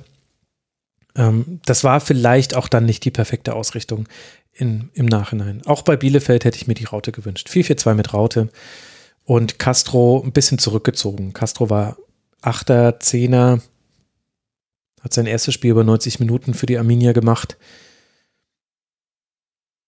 Weiß ich nicht, ob es dann im Nachhinein dann wirklich so die beste Wahl war auf der Position. Also der Chat explodiert jetzt nicht der, gerade. Der Chat hat vor, allem, hat vor, allem, Pieper eigentlich eher hinterfragt, wenn du ihn gelobt hast. Der Chat hat Pieper hinterfragt. Wer? Wo? Sitcom HD. Anhand dessen, was ich von Bielefeld immer sehe, habe ich von Pieper keine hohe Meinung. Er verliert häufig wichtige Zweikämpfe, außer gegen Baumgartner. Ich würde das als Hinterfragen bezeichnen. Oder macht große Fehler. Ja, das stimmt, aber in dem Spiel doch nicht. Also Sitcom HD, da musst du dich äh, jetzt nochmal zu äußern. Das stimmt natürlich. Ich meine, allein, was man beim Olympischen äh, Turnier gesehen hat, das war, da waren, gab es viele Fehler. Aber ich fand jetzt in diesem Spiel, fand ich Pieper und Nison noch sehr stabil. Stabiler als Brunner und Lawson. Das war für mich ein richtiges Thema über die Außen. Gut, wenn es dazu noch eine Äußerung im Chat ja, dann gibt, warten wir, bis er sich meldet ja, und gehen genau. weiter, oder? ja, ich würde auch sagen, dass wir weitergehen. Das äh, wollen wir das Segment dann nicht äh, noch länger machen. Also, liebe Hörerinnen und Hörer, wenn euch das jetzt zu kurz war, dann lag es am Chat, weil der nicht genügend Input geliefert hat. Ähm, aber Grüße an Louis, sehr schön, dass du siegestrunken vom Sieg hier noch mit aufgetaucht bist. Für die Hoffenheimer, die auf Platz 5 springen und mit 34 Punkten zu dieser Rieke von Mannschaften gehören, die ich vorhin schon zitiert habe, die alle 34 Punkte haben. Für die Hoffenheimer geht es jetzt dann weiter in Wolfsburg, bevor man zu Hause gegen den VfB Stuttgart spielt. Arminia Bielefeld, das mit 22 Punkten auf Rang 15 verbleibt. Für die Arminia geht es jetzt weiter im Heimspiel gegen den ersten FC Union, bevor man dann in Leverkusen antreten wird. Sitcom HD hat zehn Minuten von diesem Spiel gesehen und da hatte Pieper eine schlechte Aktion. Okay, dann möchte ich, dann möchte ich bei meiner Meinung bleiben. so selbstbewusst bin ich dann, dass ich sage, an ihm hat es nicht gelegen. Zwei Partien haben wir noch, über die wir sprechen wollen. Lieber Chat, da erhoffen wir euch jetzt Input zur Partie zwischen Eintracht Frankfurt und dem VfL Wolfsburg. Mit einem unnötigen und vielleicht auch ein wenig glücklichen Strafstoß geht der VfL in Frankfurt in Führung und irgendwie killt das das ganze Spiel der Eintracht so ein bisschen. Offensiv bringt die SGE wenig zustande, hätte zwar den Ausgleich verdient gehabt, aber kaum klare Chancen herausgespielt. In der Nachspielzeit köpft Hinteregger dann in den Lauf von Lücke Bacchio und der trifft an Trapp vorbei ins kurze Eck. Wenn man so möchte, kann man sagen, es ist der zweite Fehler von Hinteregger, denn er hatte auch den Strafstoß gegen Max Kruse verursacht. Wie würdest du beide Mannschaften einschätzen nach dieser Partie? Ich weiß nicht, ob man für die kommenden Partien wirklich viele Schlüsse daraus ziehen kann, wenn ich ehrlich bin. Ähm, ich fand, die ersten 20 Minuten kam die Eintracht eigentlich ganz gut ins Spiel, hat es aber nicht geschafft, die nenne es jetzt mal Dominanz, wobei es so stark da auch nicht war, ähm, irgendwie umzumünzen. Und dann gibt es, wie du sagst, so ein bisschen diesen ja, etwas glücklichen Elfer. Ich finde aber durchaus, dass man den berechtigt pfeifen kann, den Kruse dann reinmacht. Kruse ausgerechnet kann man jetzt sagen, wo ihr letzte Woche ja schon gesagt habt, so der wichtigste Faktor für den Klassenerhalt, was jetzt sicherlich auch nicht arg weit hergeholt ist bei seiner Klasse. Und das hat so ein bisschen das Spiel von Frankfurt kaputt gemacht. Ja die waren eigentlich gut drin. Und dann passiert eben diese komische Szene, wo der Schiri eigentlich erst Freistoß pfeift, der VR dann sagt, das war innerhalb. Ich finde auch, dass es tatsächlich auf der Linie war und dann ist es halt ein Elfmeter. Aber das ist halt etwas unglücklich. Und danach äh, ist ehrlich gesagt relativ lange gar nicht viel passiert. Das stand dann einfach 1-0 für Wolfsburg und so richtig konnte Frankfurt nicht mehr das Spiel übernehmen. Ja, und am Ende ähm, schafft es dann eben, äh, Luki Bacchio noch das 2 zu 0 zu schießen. Das war dann ein bisschen, ja, ich weiß nicht, ob slapstickartig der richtige Begriff ist, aber er schießt ihn gut ins kurze Eck. Ja, okay. 2-0 ist dann etwas hoch für Wolfsburg, ein sehr wichtiger Sieg. Aber Frankfurt hat eigentlich einfach zu wenig rausgeholt aus dem Spiel. Mhm. Wobei sie natürlich auch nicht nach 20 Minuten einfach so einbrechen dürfen, nur weil sie jetzt hinten liegen. Also ja, ganz so einfach war naja. ich nicht. Also erstmal zum Elfmeter. Ich glaube, Max Kruse hat das wirklich in gute Worte gefasst, als er gesagt hat, mir ist schon klar, dass er sich nicht in Luft auflösen kann. Hätte der Schiedsrichter gleich gesehen, dass es im Strafraum war, hätte er es nicht gegeben und außerhalb des Strafraums gibt man es. Ich glaube, das war eine ganz gute, ganz gute Einordnung. Das Gefühl hatte ich auch. Ich fand den Ablauf der Kommunikation, ehrlich gesagt, sah das ein bisschen komisch aus. Also hat er erst auf Freistoß entschieden und waren dann die Bilder eindeutig genug, da einen Strafstoß draus zu machen? Wahrscheinlich schon. Also in einer Einstellung hat man es dann gesehen, aber die hat man sehr spät gesehen. Also aber das finde so ich tatsächlich schon. Also mhm. ich gebe dir recht, er hätte ihn wahrscheinlich nicht gegeben, wenn er gleich gesagt hätte, okay, das war im Strafraum. Aber ich finde das ehrlich gesagt auch immer ein bisschen schwierig, manche Sachen im Mittelfeld immer zu pfeifen und für einen Elfmeter reicht es ja nicht. Naja, wenn es ein Foul ist, ist es ein Foul. Aber es stimmt schon, er hätte es wahrscheinlich so nicht gepfiffen. Es war aber auf der Strafraumgrenze. Mhm. Ja. Und dann zur Offensive der Eintracht. Also es gab ja schon die, die Momente des Lichtes im Offensivspiel der Eintracht. Also ich kann mich da erinnern auf einen, an einen tollen Pass auf äh, Da Costa, wo er vielleicht hätte schießen können, aber nochmal mhm. versucht mhm. querzulegen. Das war in der 34. Minute. Jakic hat diesen Ball gespielt. In der 41. gewinnt Lindström Laufduell gegen Brooks und zieht nach innen und schießt. Castells pariert zur Ecke. Da war Jakic noch frei im Rückkommen. Ich glaube aber ehrlich gesagt, dass Jakic da gar nicht anspielbar war, weil ich glaube, Lacroix da gerade noch in die Bahn reingelaufen ist. Aber gerade Lindström hatte schon seine Momente und hat auch viele direkte Duelle gewonnen und dadurch dann etwas kreiert. Es waren halt nicht so viele Großchancen, deswegen muss man sich das erst wieder so in Erinnerung rufen. Aber ich finde, die Eintracht hatte auch nach dem 0 zu 1 noch ihre Gelegenheiten. Aber ich glaube, das, was halt dann so hängen bleibt von so einem Spiel, ist dann vor allem, dass du halt siehst, es wurde halt dann irgendwann wieder sehr viel geflankt. Und ich glaube schon erkannt zu haben, dass es das Bemühen gab, flach zu flanken weil hoch zu flanken auf Lacroix, Bornau und Brooks, dass das jetzt nicht so die gute Idee ist. Wer wüsste das besser als Oliver Glasner? Übrigens interessant, wie wenig das thematisiert wurde, dass er auf sein ehemaliges Team getroffen ist. Bei manchen Trainern wird es immer so hochgejust und bei den bei manchen dann nicht. Es hängt vielleicht mit, der Stil des Ab, mit dem Stil des Abgangs zusammen. Aber ich fand schon, dass man gesehen hat, gerade in der ersten Hälfte haben sie wirklich auf Teufel komm raus versucht, flach zu flanken oder in den Rückraum zu flanken. Also es ist nicht die klassische hohe Flanke an den kurzen oder den zweiten Pfosten zu spielen, die eben dann eben verteidigt wird. Aber das ist dann irgendwann eingerissen. Ehrlicherweise auch mit der Hereinnahme von Kostic. Also als dann Kostic wieder auf dem Feld war, hast du das dann viel häufiger gesehen, kam in der 62. Minute und der hat dann auch wieder jeden Moment zum Flanken genommen. Wo, wo es dann wieder so ein bisschen die alte Eintracht war. Ich will jetzt nicht sagen, dass die Eintracht mit Kostic schlechter wäre, aber da ist man wirklich wieder in so ein Muster verfallen.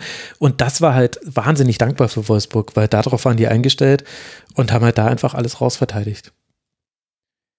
Definitiv. Also, was mir bei Wolfsburg noch aufgefallen ist, ist, dass das Spiel schon ganz schön ausgerichtet auf Kruse ist, zum Teil, finde ich. Mhm, ja. Also, die spielen eigentlich in der Offensivbewegung relativ schnell die Bälle zu ihm und schauen, dass er dann irgendwas damit anfängt, was teilweise halt auch funktioniert.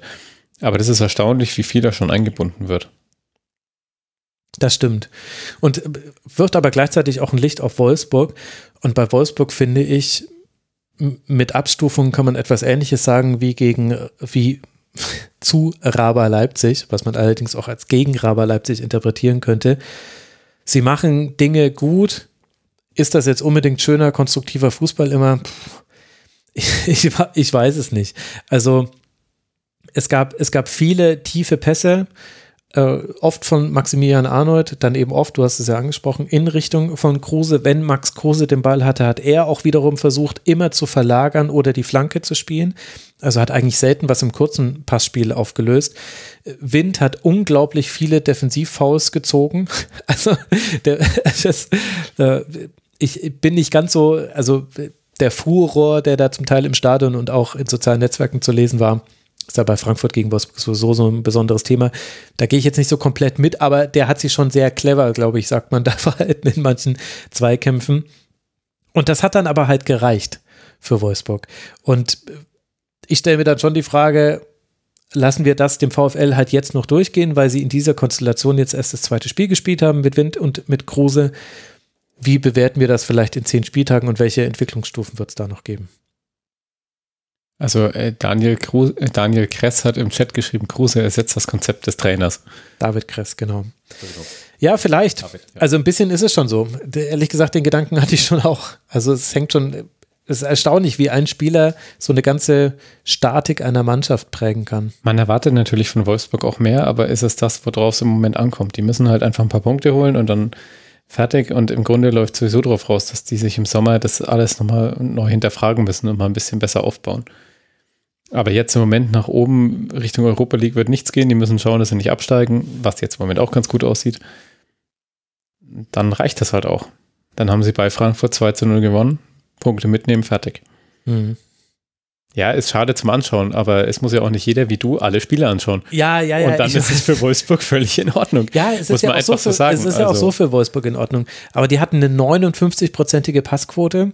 Die haben alles vertikal und lang gespielt. Also nicht alles, aber halt viele haben sie vertikal und lang gespielt. Und das ist ja okay, es ist legitim. Ich will ja nicht sagen, dass man immer nur Kurzpass mit 90 Prozent Passquote spielen darf. Aber es ist schon, ja, es ist dann auch fast ein bisschen, und ich glaube, das ist auch das, was die Frankfurter Fans dann so gestört hat an dieser Niederlage. Neben allem Drumherum ist es halt ein bisschen ernüchternd, ein Spiel gegen eine Mannschaft zu verlieren, das eben dieses Konzept hat. Und ja, dieses das würde Konzept mich als, Frankfurt, als Frankfurt-Fan würde ich ausrasten, da brauchen wir gar nicht drüber reden, aber es ist halt legitim und es hat funktioniert und es hat auch aus Gründen funktioniert. Ja, hier im Chat wurde viel über Hinteregger gesprochen. Ich glaube, dass er da bei beiden Treffern beteiligt ist, das war vorher ja, schon klar. Äh, kein gutes Spiel von ihm, aber grundsätzlich braucht man ihn jetzt da auch nicht komplett hinterfragen. Ja, ich fand es insofern interessant. Hinteregger, Indika und Tuta das war vor ziemlich genau einem Jahr, als David Abraham seine Karriere beendet hat, beendet hat, war das ja quasi die neue Abwehrformation und da gab es ein paar richtig gute Spiele. Gerade Tuta hat da sehr, sehr gut funktioniert und da hatte man noch so das Gefühl und das war auch so ein Narrativ damals, was wir auch im Rasenfunk, glaube ich, hatten, dass Hinteregger die beiden Jungen unter seine Fittiche nimmt und vielleicht wirklich der Organisator wird. Und jetzt, wenn man ein Jahr vorspult, ich habe es letzte Woche schon gesagt, siehst du eben, Hinteregger ist vielleicht nicht der ideale Mann für diese zentrale Rolle. Auch wenn, also in der Kombination Endika, Hinteregger, Tuta, Endika willst du vielleicht auch nicht ins Zentrum stellen. Also wenn du die drei hast, dann muss vielleicht dann schon Hinteregger im Zentrum spielen. Aber ich glaube, das ist tatsächlich ein, eine Planstelle bei Frankfurt, über die man vielleicht bald so sprechen wird, wie man jetzt gerade immer über den Mittelstürmer spricht. Weil dieses Spiel sollte eigentlich 0 zu 0 ausgehen. Eigentlich solltest du dieses Spiel nicht verlieren. Vielleicht wäre Niklas Süle jemand für Frankfurt. Ja, Niklas Süle. Toller. Toller Transfer. Gut, ich lese noch hier nach, ob noch irgendwo etwas im Chat geschrieben wurde. Nee, neben der Frage, ob man jetzt, ob das den Rasenfunk entzaubert, wenn man uns sieht, während wir ihn aufnehmen. Das glaube ich übrigens sehr sicher, dass es das ganz Das wollte ich auch sagen, definitiv.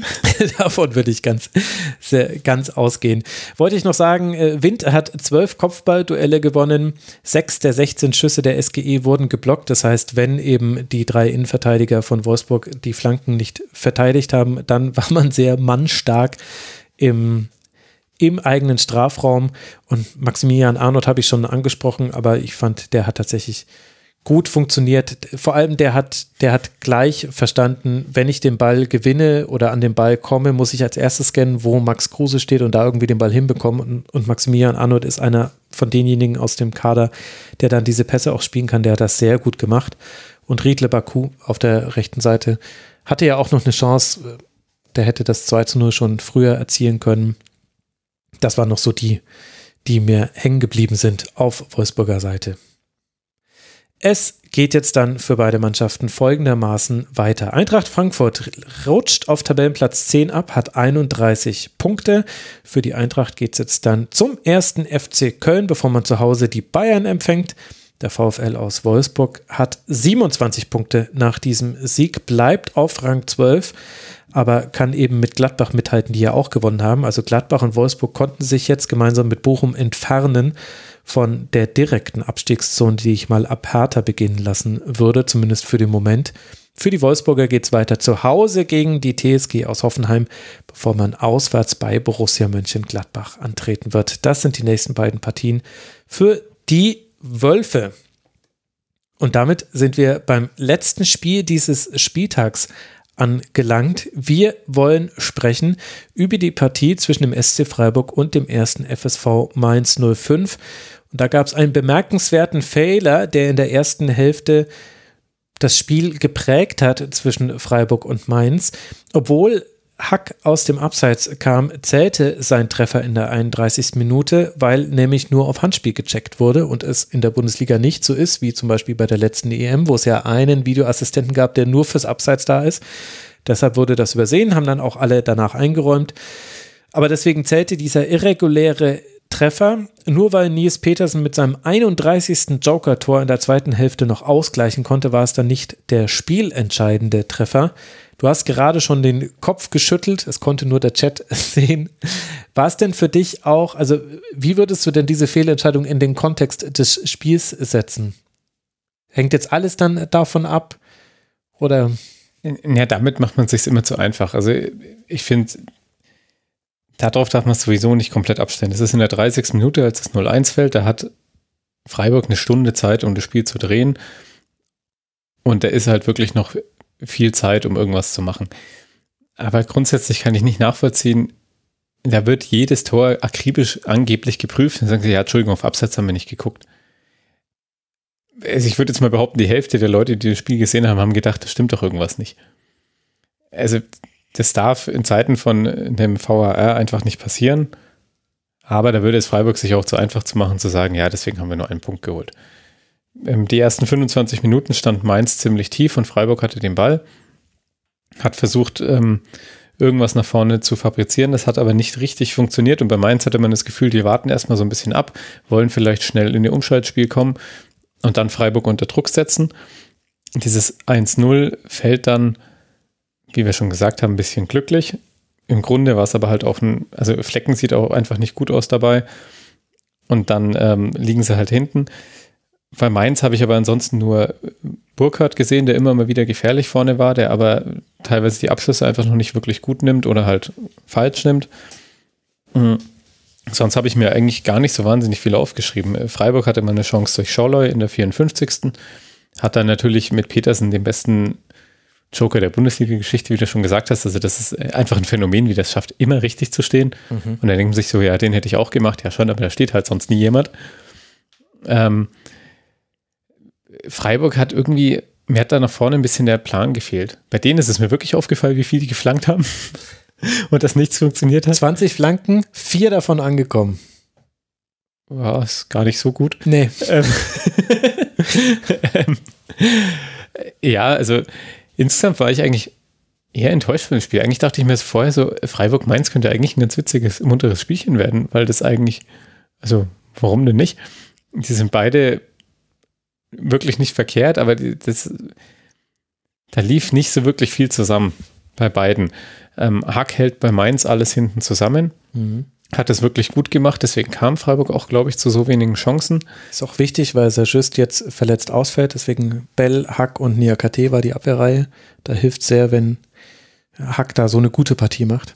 Ja, ähm, definitiv. Und ansonsten, ja, also ich glaube, mit dem 1-1 können beide ganz gut leben.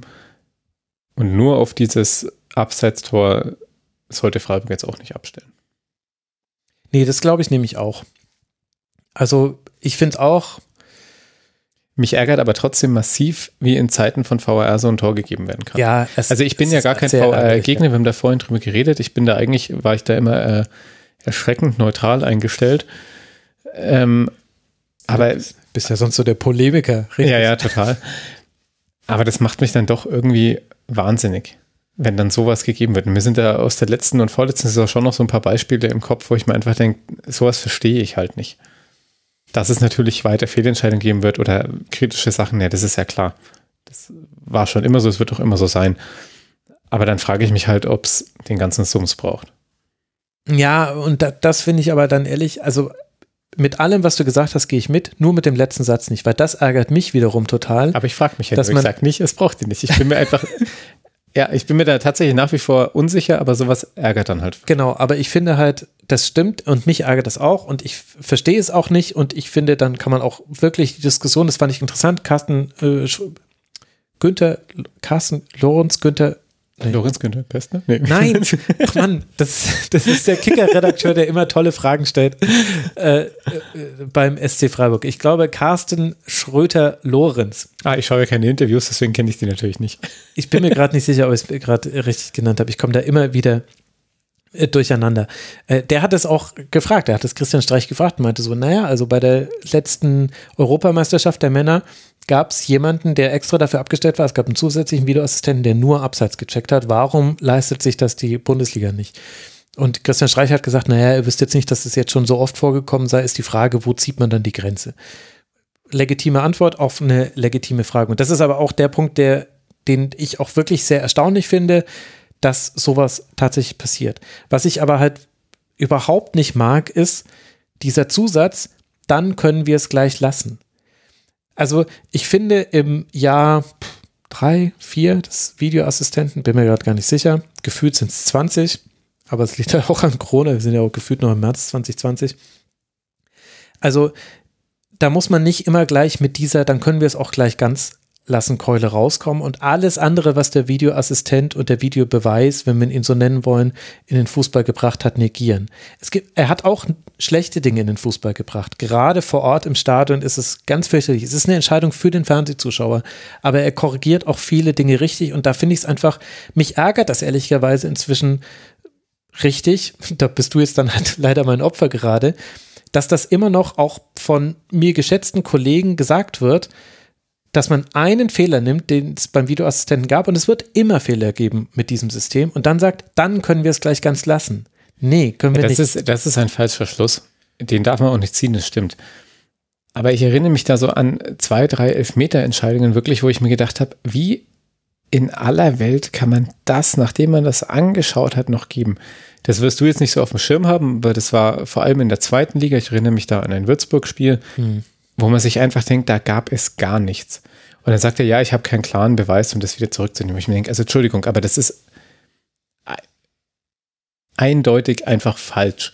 Und da gibt es immer wieder so Sachen bei verschiedenen aber wie Spielen oft, und das ist halt. Wie oft gibt es diese Ja, aber es ärgert, Fehler? also mich persönlich ärgert es halt noch bei mehr. dem Videobeweis einfach noch mehr, wenn ja, ich sage, der schaut das sich das doch in Ruhe nochmal an. Also ich verstehe total, dass es Fehlentscheidungen gibt, die wird es immer geben, das ist völlig okay. Es gibt Grauzonen. Ich schaue mit meiner persönlichen Brille drauf, weil ich halt den einen Verein toller finde als den anderen oder wie auch immer.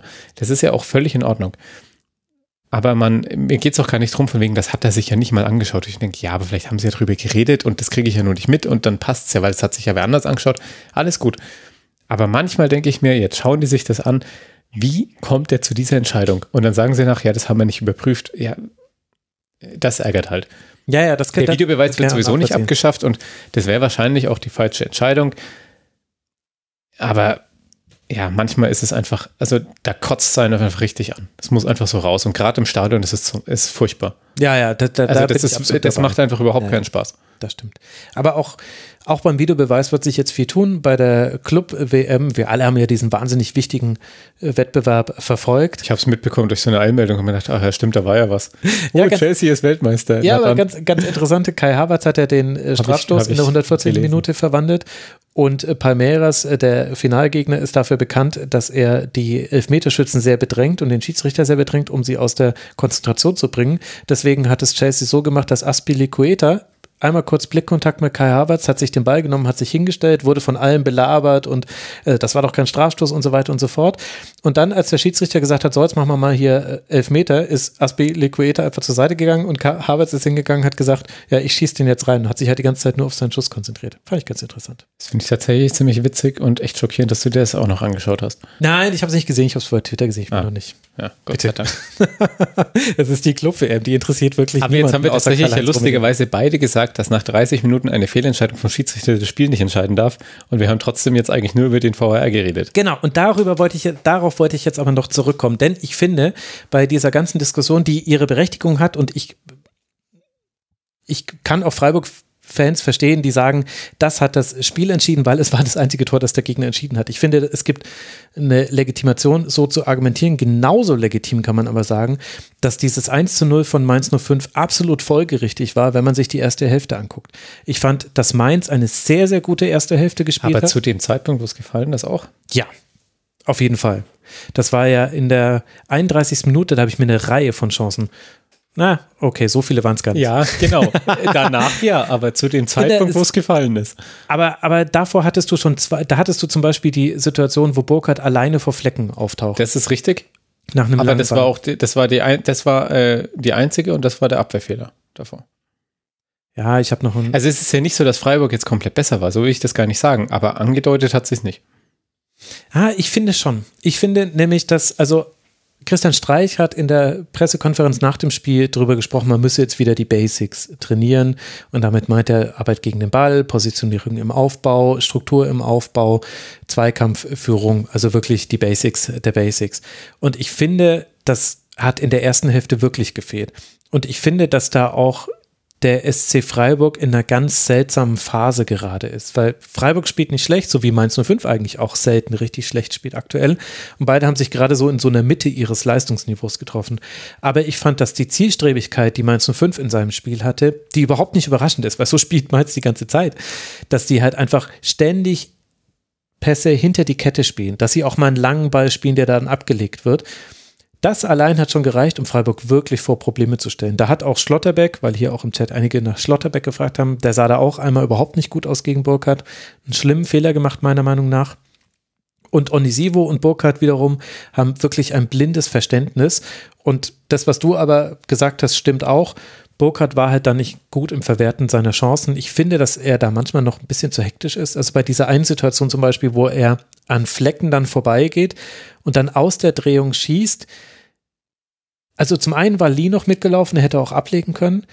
Und zum anderen, ich weiß, dass das jetzt sehr viel konjunktiv ist, aber ich würde sagen, ein Patrick Schick, ein Anthony Modest, ein Robert Lewandowski, ein Erling Haaland und so weiter und so fort, die hätten alle den Ball nicht aus der Drehung direkt mit dem linken Fuß geschossen, sondern ihn sich nochmal aufgelegt, weil er hatte Zeit. Gebe ich dir völlig recht. Finde ich den Vergleich aber ehrlich gesagt fast ein bisschen ja. unfair, wenn du dir jetzt mal überlegst, welche Leute du gerade aufgezählt hast. Ja. Robert Lewandowski, wie alt ist ja. der? Wie viele Spiele hat er gemacht? Erling Haaland ist das Ausnahmetalent überhaupt. Ja, also Okay, also so fühlt es sich an, wenn man viel Luft in einer Argumentation pumpt und dann kommt jemand und hält eine Nadel dran und die ganze Luft geht raus. Aber du hast natürlich recht.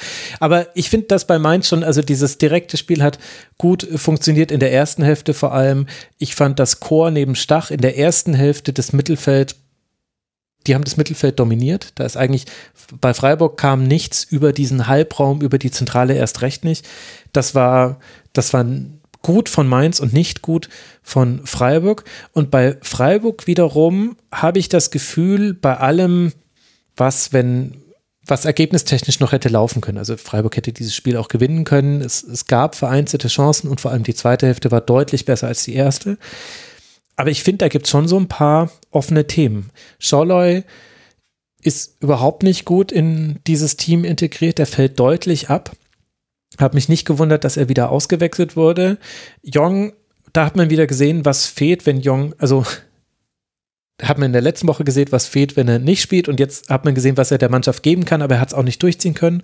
Höhler, finde ich, hat mir gerade viel zu wenig Abschlüsse. Also das ist jetzt so ein Thema, was ich jetzt schon seit zwei, drei Spielen bei Freiburg sehe. Ich finde, dass die Standards von Grifo, das war was, was du nie kritisieren konntest. Der ist im Moment da nicht gut drauf. Ja, sind stimmt. deutlich schlechter geworden und auch Christian Günther tatsächlich. Was also, mich noch äh, ohne jetzt sagen zu wollen, dass sie schlecht wären, aber die sind alle nicht an ihrem Leistungstop-Niveau. Und da siehst du gerade, wenn sich das aufsummiert, was dem SC fehlt. Ja, klar. Aber die haben auch alle in der ersten, also in der Hinrunde ein bisschen über ihre Verhältnisse gespielt. Was mich tatsächlich interessieren würde, vorhin, als ich gesagt habe, ich hätte von Freiburg Mainz eigentlich ein ganz lustiges, munteres Spielchen erwartet, hast du so komisch geguckt. Ja, ich So nach dem Motto, ja genau, erklär das mal. Ja, naja, weil die halt beide super strukturiert gegen den Ball sind. Und äh, normalerweise hast du das auch häufig gesehen bei Spielen Freiburg äh, gegen Mainz. Äh, zumindest in meiner Erinnerung ist das so. Kann sein, dass die aber noch so ein bisschen studiumsgeprägt ist. Ich, ich erinnere mich an kein einziges Spiel Freiburg gegen Mainz. nee, also die sind beide so gut gegen den Ball und setzen so gut aufs Umschaltmoment, so häufig zumindest, dass ich dachte, also hätte Freiburg im 3-4-3 gespielt, dann hätte ich mir das vorstellen können, dass es sehr, dann, dann wäre auf den Flügeln einfach sehr viel lustige Dinge wären passiert. Günther hätte Platz gehabt, Wiedmer und Aaron Martin hätten Platz gehabt, da wäre viel gegangen. Aber als es dann so 4-2-3-1 gegen äh, 3-4-3 war oder halt dann 5-2-3 bei Mainz, da dachte ich mir schon so, na, das könnte jetzt zäh werden, weil halt beide sehr gut strukturiert sind und bei allem, was Fans kritisieren an beiden Mannschaften, wenn auch in einer meiner Meinung nach unterschiedlichen Tonalität, ist das die Basis, auf der quasi der Erfolg beider Mannschaften fußt. Deswegen, ja, deswegen habe ich so geguckt, als du gesagt hast, da hätte viel passieren können. Geheimtipp hat im Chat geschrieben, dass für ihn oder für sie die erste Hälfte die beste Mainzer Hälfte im Jahr 2022 war ich gucke noch mal kurz, gegen wen man im Jahr 2022 bisher so gespielt hat. Ach ja, da gab es diesen Doubleheader gegen Bochum, Fürth und Hoffenheim. Ja, ich glaube tatsächlich, da würde ich mitgehen. Ich fand die erste Hälfte auch sehr gut gespielt, war auch eine gute Reaktion der Mainzer auf ja durchaus Dinge, die jetzt nicht immer gepasst haben in der Rückrunde. Wiedmer und äh, Martin sind ähnlich wie Griffe und Günther so ein ganz kleines Thema, finde ich, bei Mainz. Bei Wiedmer habe ich es, glaube ich, schon mal angesprochen vor zwei Wochen, dass ich finde, der wirkt manchmal etwas überspielt. Und das sind halt tatsächlich die Kaderpositionen, auf denen man dünner besetzt ist. Bei allen anderen hat man Optionen. Und das ist mir auch noch aufgefallen, dass da Bo Svensson wirklich spät wechselt. Also ist jetzt keine Neuigkeit gewesen, aber ist mir auch in diesem Spiel aufgefallen, da fällt es äh, das 1 zu 1 äh, in so einer Phase, in der auch Freiburg drei Ecken nacheinander hatte. Aus jeder der Ecken ist was, in, ist was Gefährliches entstanden und dann macht halt Nies Petersen die dritte davon rein. rein und dann reagiert er direkt, indem er Barrero mit Chor tauscht. Das würde ich als deckungsgleich bezeichnen vom Spielertypus her. Und erst in der 86. Äh, kommen dann Salai und Ingwarzen. Ja, manchmal würde ich mir da wünschen, dass da früher gewechselt wird, weil ich als neutraler Zuschauer, ich möchte unterhalten werden und wenn halt neue Spieler kommen, tut sich manchmal was. Ja. Deswegen kommt Petersen. Ansonsten bei Freiburg, glaube ich, ist noch erwähnenswert, dass Höfler ein gutes Spiel gemacht hat. Es gab ja durchaus die Phasen, in denen Niklas Höfler mal ein bisschen gewackelt hat in dieser Saison. Das kann man jetzt in dem Spiel so gar nicht festmachen. Und Lienhardt hat sehr, sehr viele klärende Aktionen gehabt und Schlotterbeck hatte mit Ausnahme dieses einen deutlichen Fehlers gegen Burkhardt und zweimal hatte er, glaube ich, noch so eine Stellungsproblematik, die aber dann Flecken korrigiert hat, indem er gut rausgekommen ist. War das schon auch eine gute Partie des SCs. Noch was zu ergänzen?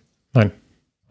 Das kam sehr schnell und ein bisschen panisch war der Blick dazu auch. Also für Freiburg, die auf Rang 6 abrutschen, bei 34 Punkten verbleiben oder beziehungsweise 34 Punkte jetzt haben. Einer kam ja dazu. Für die Freiburger geht es weiter in Augsburg und dann zu Hause gegen Hertha BSC. Und für den ersten FSV Mainz 05, der auf Rang 9 springt mit diesem Pünktchen. Für die Mainzer geht es weiter im Heimspiel gegen Leverkusen. Und jetzt stellt sich die Frage, ob wir noch. du lachst genauso wie ich. Also ich finde die Frage sehr nett, Graf von Wölpe, aber heute ist noch Super Bowl.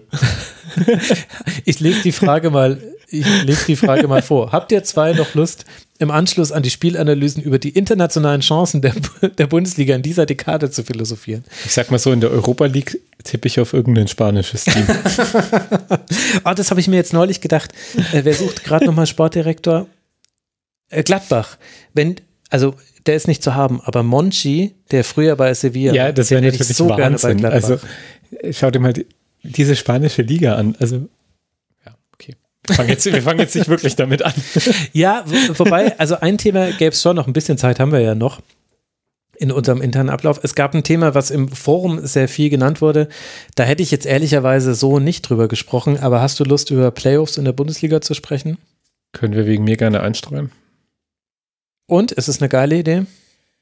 Ähm, aus neutraler Fansicht kann ich nachvollziehen, woher der Reiz kommt, wenn ich ganz ehrlich bin, weil ganz ehrlich, die Bundesliga ist seit zehn Jahren sacklangweilig, was die Meisterschaft angeht. Du hast noch nie einen Rasenfunk gemacht, in dem nicht Bayern München Meister ja, wurde. Das ist echt krass, ey. Ähm, selbst ich denke mir nach so einem Spiel, also äh, als kleiner Hinweis, ich bin Bayern-Fan, wenn auch nicht mehr so wie früher, aber selbst ich denke mir so, ah geil, dann gewinnt Bochum mal und ist doch schön und aber es ist halt, so sehr ich diese Super League-Idee gehasst habe und immer noch hasse, ja, wenn Bayern und Dortmund raus wären, dann wäre es erstmal spannend, die ersten zwei, drei Jahre, und dann hast du aber wieder halt ein, zwei Vereine, die sich halt da oben festsetzen. Und bei Playoffs habe ich halt das Problem, jetzt habe ich heute erst einen Artikel gelesen über die belgische Liga, oh, wo geil. jetzt ein Verein, den ich. das ist aber auch die Masterclass. Also, also ich kann kein Französisch, deswegen ich traue mir nicht zu diesem Verein auszusprechen. Ein Verein aus Brüssel, der Royal irgendwas heißt. Royal. Ich kann es, äh, Entschuldigung, ich kann es wirklich nicht aussprechen. Auf jeden Fall sind die Erster, könnten als Aufsteiger Meister werden, zum ersten Mal seit 1935 oder sowas. Und ja. Union Saint-Gillois. Genau, das, was Max gesagt hat. Ähm, und die haben sieben Punkte Vorsprung. Das ist natürlich total super, wenn die Meister werden, so als Aufsteiger, auch wenn da natürlich wie bei jedem Verein in Belgien ein Investor dahinter steht. Aber jetzt machen die Playoffs. Und am Ende gewinnt dann vielleicht doch Anderlecht, Royal Antwerpen, Brügge, nur weil sie diese Playoffs machen, das kann halt auch nichts in der Sache sein, dass dann diese zwei, drei, vielleicht vier Spiele darüber entscheiden, wenn man davor aber einen äh, total großen Vorsprung hat. Also ich glaube einfach nicht, dass ich glaube, manche Fans finden die Idee vielleicht nicht schlecht oder auch die DFL findet es nicht schlecht, weil das dann halt irgendwie am Ende nochmal, ich sag mal, spannend wäre. Aber das löst das Problem nicht. Und der durchschnittliche Fan findet es blöd und die, die sowieso keine Bundesliga schauen, die schauen dann vielleicht am Ende diese vier Playoff-Spiele, aber die schauen auch den Rest von der Bundesliga nicht, weil das komplett irre irrelevant dann ist, ob man erster, zweiter, dritter oder vierter wird.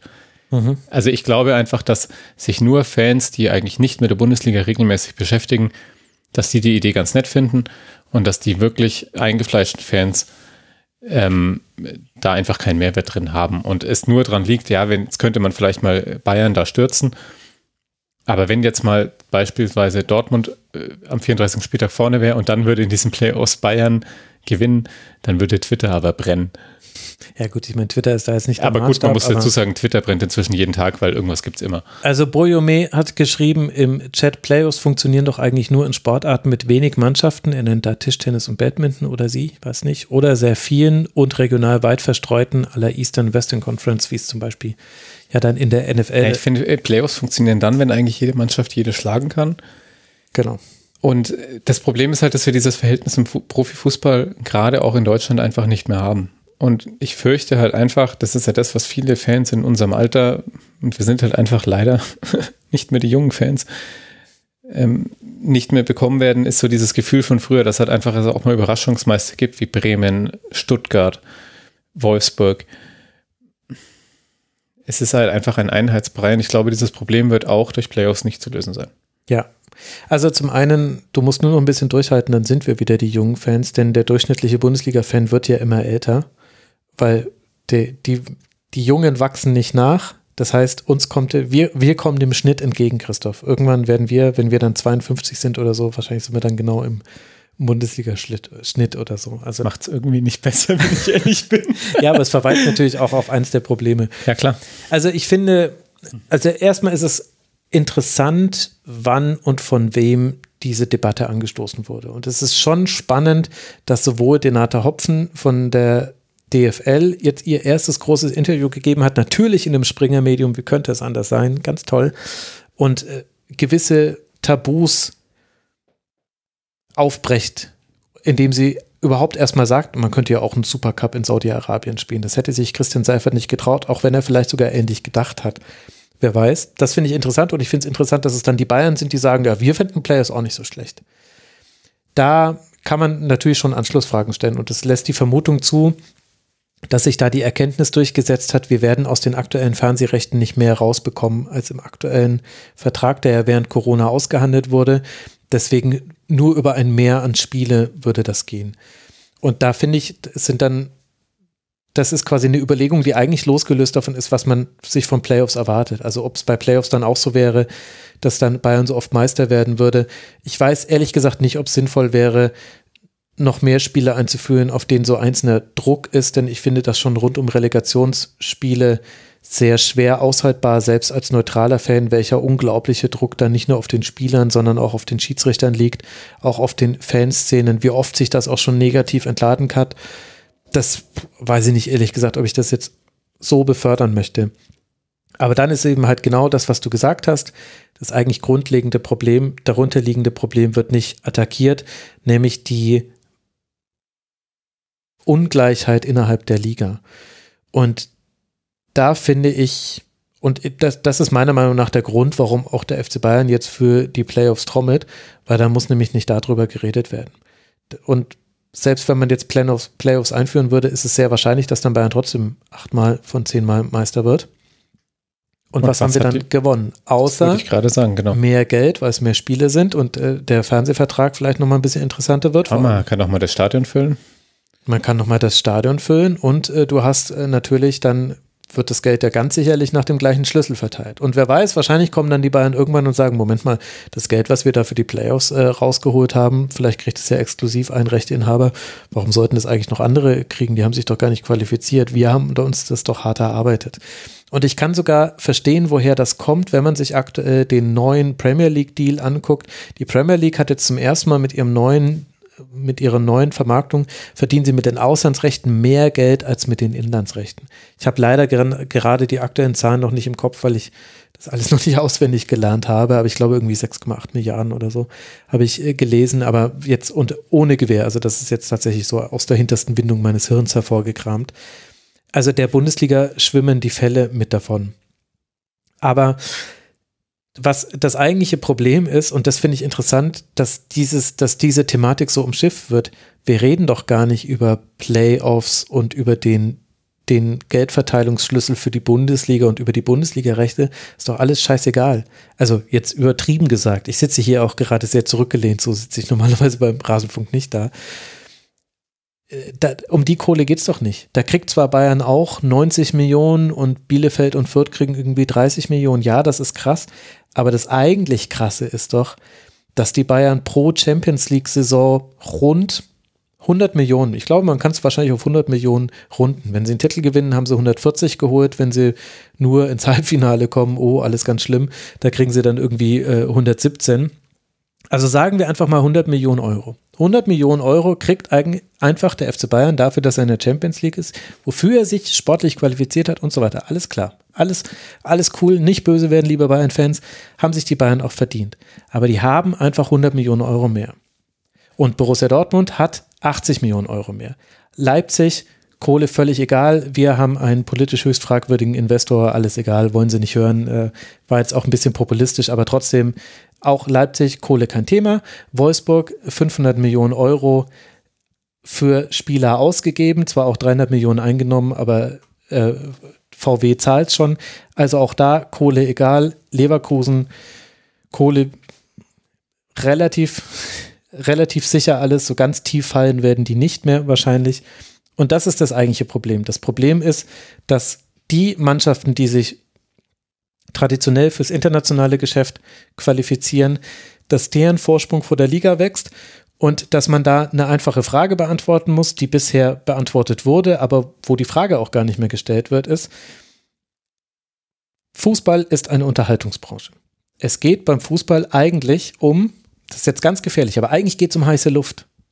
Da spielen Teams gegeneinander, mit denen wir uns identifizieren, die man toll findet, die irgendwie vielleicht auch eine Tradition haben, vielleicht auch nicht, aber eigentlich geht es halt darum, wie spielen die gegeneinander, wer von denen gewinnt, wer verliert. Das ist heiße Luft, das ist, das ist Wrestling ohne das Geskriptete. Es ist eigentlich, kannst du es auf eine Stufe setzen. Und wenn du das mal wirklich konsequent tun würdest, wenn du das mal anerkennst und dich mal löst von allem, was einem da als Traditionalist auch wehtut an dieser Feststellung, wenn man das so bezeichnet, dann kommst du ja zu der Situation, dass du sagst, ja, aber dann ist es doch eigentlich auch zwar schon irgendwie relevant, wer da gewinnt, aber irgendwie ja auch nicht. Also warum, ich kann das natürlich erklären, aber warum muss denn derjenige, der die Champions League gewinnt, auch davon die komplette Kohle bekommen? Warum gibt es denn da keinen Verteilerschlüssel, der das auch noch runterrutschen lässt? Und da gibt es natürlich tausend Gründe und gerade in Deutschland, im Deutschland der Leistungskultur, ich weiß, dass es nie so kommen wird, dass die beiden auch nur irgendwas von ihrem Champions League Geld, was irgendwie nennenswert wäre, abgeben müssen, weil sie haben sich ja verdient und nichts ist wichtiger in Deutschland, als dass man sich etwas verdient hat und dann hat man das auch, dann hat man das zu behalten und Neid ist ja auch so ein wichtiges Thema bei uns. Aber de facto ist das doch die eigentliche Problematik und darüber wird jetzt überhaupt nicht gesprochen. Ja, halt und da gibt es auch keine Lösung. Diese Diskussion überdeckt halt alles andere. Und das ist auch irgendwo der Plan, weil natürlich die DFL auch merkt, dass es halt einfach viel mehr Fans nicht mehr interessiert oder die sich irgendwie abwenden. Gerade auch durch die Corona-Pandemie, glaube ich. Da habe ich letzte Woche auch wieder in, in Sport in Zeit kam, glaube ich, ein Bericht darüber, dass es eine Studie gab, wie viele Fans sich jetzt noch so an die, gebunden an die Bundesliga fühlen wie davor und so weiter. Das entwickelt sich ja alles. Und das ist im Grunde das Gleiche wie damals bei der Super League. Jeder hat sich inklusive mir unfassbar über diese Superliga aufgeregt. Und was ist durchgerutscht? Die Champions League-Reform, die genauso schlimm ist. Ja. Und die interessiert keine Sau mehr. Außer die wirklichen Fanszenen, die immer wieder ein Banner aufhängen und ja, es juckt halt keinen. Und die kommt trotzdem. Und die ist aber genauso schlimm. Und ich glaube, ich fürchte einfach, dass sich diese Geschichten alle nicht mehr so richtig zurückdrehen lassen und Playoffs werden nicht die Lösung sein. Und das ist eine Nebelkerze. Die Diskussion, genau. Es ist einfach eine Nebelkerze. Die wollen jetzt, dass man über sowas diskutiert und dass man nicht über das Grundproblem diskutiert und das ist, dass Bayern zum zehnten Mal hintereinander Meister wird und das war es dann halt auch. Ja, die Grundproblematik und, und ist quasi. Wenn nicht, dann kommt einmal Dortmund dazwischen, danach wird es aber trotzdem. Also es wird sich nichts ändern, außer man würde massivst und das will ja auch keine Investoren zulassen. Und ja, das macht aber, aber, halt auch, das ist ja aber auch wieder was komplett. Also es ändert einfach nichts an dem Grundproblem. Ja, ah, da muss ich, äh, da hast du jetzt leider nochmal die Sendung eine Viertelstunde länger gemacht. ähm, ja. Äh, hast du noch was zu trinken? Ich kann dir gleich noch Wasser anbieten. Also äh, zuerst zum einen, du kannst, du musst halt irgendwann mal die Entscheidung treffen und ich sehe aber halt nicht, dass diese Entscheidung von allen mal wirklich getroffen werden würde, sondern nur die Beteiligten haben diese Entscheidung getroffen. Wie wichtig ist internationale Wettbewerbsfähigkeit? Der FC Bayern, Borussia Dortmund, Leverkusen, wahrscheinlich sogar auch Wolfsburg, egal wie schlecht sie gespielt haben in den letzten Jahren. Ja, einmal Champions League ist mir schon klar, weiß ich. Aber die alle, die sagen natürlich auch zu Recht, wir wollen international konkurrenzfähig sein. Es kann doch nicht sein, dass wir gegen Manchester City, gegen Liverpool und halt im Fall von Leverkusen gegen Sevilla, gegen Young Boys Bern und so weiter, dass wir gegen die keine Chance haben. Und das ist eine legitime Sicht. Aber die Frage, die halt zu beantworten ist, und zwar nicht nur von diesen Vereinen, sondern von allen 36 in der DFL organisierten Vereinen, die nicht in paritätisch im Präsidium vertreten sind, ist die Frage, ist uns das, diese internationale Wettbewerbsfähigkeit, wichtiger als ein nationaler Wettbewerb, der gesund ist, der aus sich selbst heraus Umsätze generiert, die, die nicht alle zwei Mannschaften zufließen, sondern mehrere. Und diese Frage hat natürlich der Fußball schon sehr häufig beantwortet und immer hinsichtlich der internationalen Wettbewerbsfähigkeit und gleichzeitig ist es aber halt eine Lüge.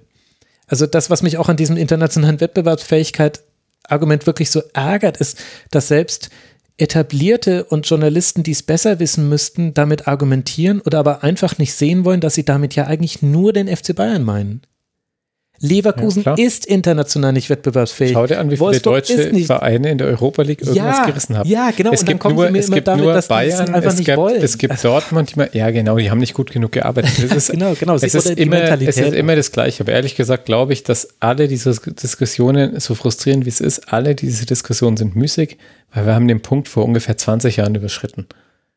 Ja, das ist na, das einfach irgendwie, nicht. ach, ich. Ja, natürlich, also klar. Da klar, ändert sich mit doch den, nichts Mit den 2000ern, in den 2000ern hat sich alles, hat sich alles entschieden. Äh, 99 die Champions League Reform mit dem neuen TV-Vertrag, da kam richtig Kohle. Und dann war es so, dass die Bayern in acht oder in neun von zehn Jahren, weiß ich gerade nicht mehr aus dem Kopf, ich glaube in neun von zehn Jahren, es gab einmal das Getafe UEFA Cup Jahr und einmal gab es die Champions League Quali, haben sie beides ja, also in neun von zehn Jahren war Bayern in der Champions League mit dabei und ich glaube, Schalke war sogar mit sechs Teilnahmen dann auf Platz zwei damals noch. Schalke of all clubs weil alle anderen direkten Konkurrenten haben sich verhoben. Da haben sich die Bayern den Vorteil geholt, weil sie zeitgleich auch die Arena dann finanziert haben, den sie jetzt noch haben. Könnt ihr alles im Elf-Leben-Buch nachlesen, kommt im Januar 2023. Christoph sitzt oh, neben den ersten Termin Kapitel. Genannt. Mutig. nein, nein, Moment, Moment. Der, der ich erinnere mich daran, dass du beim Elf-Leben-Podcast auch einen Termin genannt hast. Nein, nein, nein, nein, nein. Diesmal, diesmal hängt ein Verlag dran, der mir im Nacken sitzt. Außerdem, außerdem also liegen da schon übrigens, ersten, denk dran, äh, jeden Mittwoch. Januar das ist Uli-Tag, ja genau. Nein, nein, nein. Januar 2023, glaubst du? Das Ding wird ja schon in ein paar Monaten fertig sein. Aber äh, jetzt habe ich meinen Faden komplett verloren. Aber diese internationale Wettbewerbsfähigkeit ist es, äh, ist es, es ist auch eine Nebelkerze, weil de facto ist nur der FC Bayern wettbewerbsfähig und dann kann man die Frage stellen, und die kann man ja auch mit Ja beantworten, wollen wir das trotzdem haben? Es kann ja sein, dass auch eine Mehrzahl an Menschen sagt, wir wollen lieber, dass Bayern immer hin und wieder mal die Champions League gewinnt, als dass die immer in der Vorrunde oder im Achtelfinale ausscheiden und wir dafür eine spannende Liga haben. Das kann ja auch eine Antwort sein und so ehrlich muss man auch sein, die Quoten und so weiter zeigen ja noch nicht, dass es eine wachsende Unzufriedenheit gäbe. Es ist halt so, dass halt an einem Spieltag drei von neun Spielen völlig irrelevant sind und nur der Typ vom Rasenfunk und die Fans der Vereine gucken sich's an. Aber das war vielleicht auch schon immer so. Aber was dann das zweite Ding ist, was du noch gesagt hast, ist, ich glaube, ich will es jetzt nicht im Detail ausführen, aber die Frage von 50 plus 1. Ich bin wirklich ganz kurz davor, nee, ich bin eigentlich nicht kurz davor, ich habe schon angefangen damit. Äh, wenn ihr jemanden kennt, kennt ihr einen Professor der Spieltheorie lehrt und der das mal ökonomisch durchrechnen könnte. Denn ich bin mir ziemlich sicher, dass egal welche Konstellation an Investorenöffnung du dir durchrechnest, das Ergebnis wird immer eins sein, wo dann eigentlich dann doch wieder alle unzufrieden mit sind. Denn wir, wir schaffen jetzt mal 50 plus 1 ab. Was wird passieren? Wo gehen die Investoren hin? Gehen die zum HSV? Gehen die zu Schalke? Gehen die zu Kaiser, na gut, Kaiserslautern, die sind schon so verzweifelt, da könnte man vielleicht sogar noch als Investor gern gesehen sein. Aber die gehen ja nicht dahin, wo es starke Fanbasen gibt. Nein, die, die gehen den Weg des geringsten Widerstands, das ist schon ja, klar. Und dann hast du Heidenheim ja auch, in der ersten ich bin Liga. Ja, ich bin ja auch überhaupt kein Investorenfreund, ja, ganz im Gegenteil, überhaupt gar nicht. Das Problem ist, ich glaube, es wird sich einfach nicht mehr wirklich ändern lassen. Ja, das, das ist das. Und so richtig 50 plus 1 haben wir ja irgendwie auch nicht teilweise. Ja, genau. genau weil wir genau. machen ja einfach Ausnahmen. Und ich will jetzt nicht die Vereine nennen, weil ich, ja, jeder weiß, was ich meine. Aber ich glaube jetzt. Ja, aber da ja. wird es ja, da wird's ja gerade interessant und äh, den Gedanken hatte ich auch, vielleicht bin ich da paranoid, aber ich hatte auch den Gedanken, vielleicht auch deswegen gerade diese Playoff-Nebelkerze. Weil es gibt zwei interessante Weichenstellungen, die gerade verhandelt werden müssen. Eine im deutschen Fußball, eine im europäischen Fußball. Im europäischen Fußball Financial Fair Play. Ja, wir hören gleich auf. Nein, alles gut. Äh, auch deshalb könnte es sein, dass sich der FC Bayern nicht zu Katar äußern wollte. Kann sein. Kann auch sein, dass dem nicht so ist und dass sie es einfach gemacht haben, weil sie Katar ganz dufte finden und ihre Fans ihnen egal ist. Könnte aber auch sein, dass sie wissen, dass sie an Nasser al-Khelaifi nicht vorbeikommen. Der ist der wichtigste Mann im europäischen Vereinsfußball.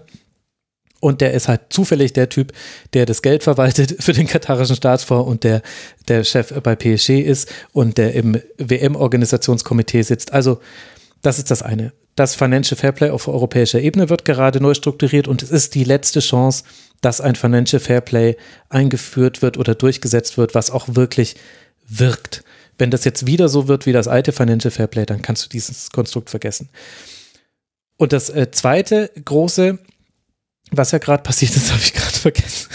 Nein, das Einzige, das Einzige war das äh, Financial Fairplay auf internationaler Ebene. Ach ja, genau, klar. Und auf nationaler Ebene hat ja das Bundeskartellamt gerade gesagt, also entweder ihr regelt das mit den Ausnahmen jetzt so, dass 50 plus 1 wirklich 50 plus 1 ist, oder so passt das nicht. Also eigentlich wurde der, der herausgeführt damals durch so eine Art Schildbürgerstreich von Andreas Rettig, ähm, der hat ja damals in so einer Sitzung, bei der die beiden gar nicht anwesend war, hat er 50 plus 1 aufs Tapet gehoben und dann haben sie mit einer Mehrheit der 36 Clubs verabschiedet, dass sie das Bundeskartellamt um diese Eingabe bitten und jetzt ein paar Jahre später ist sie gekommen.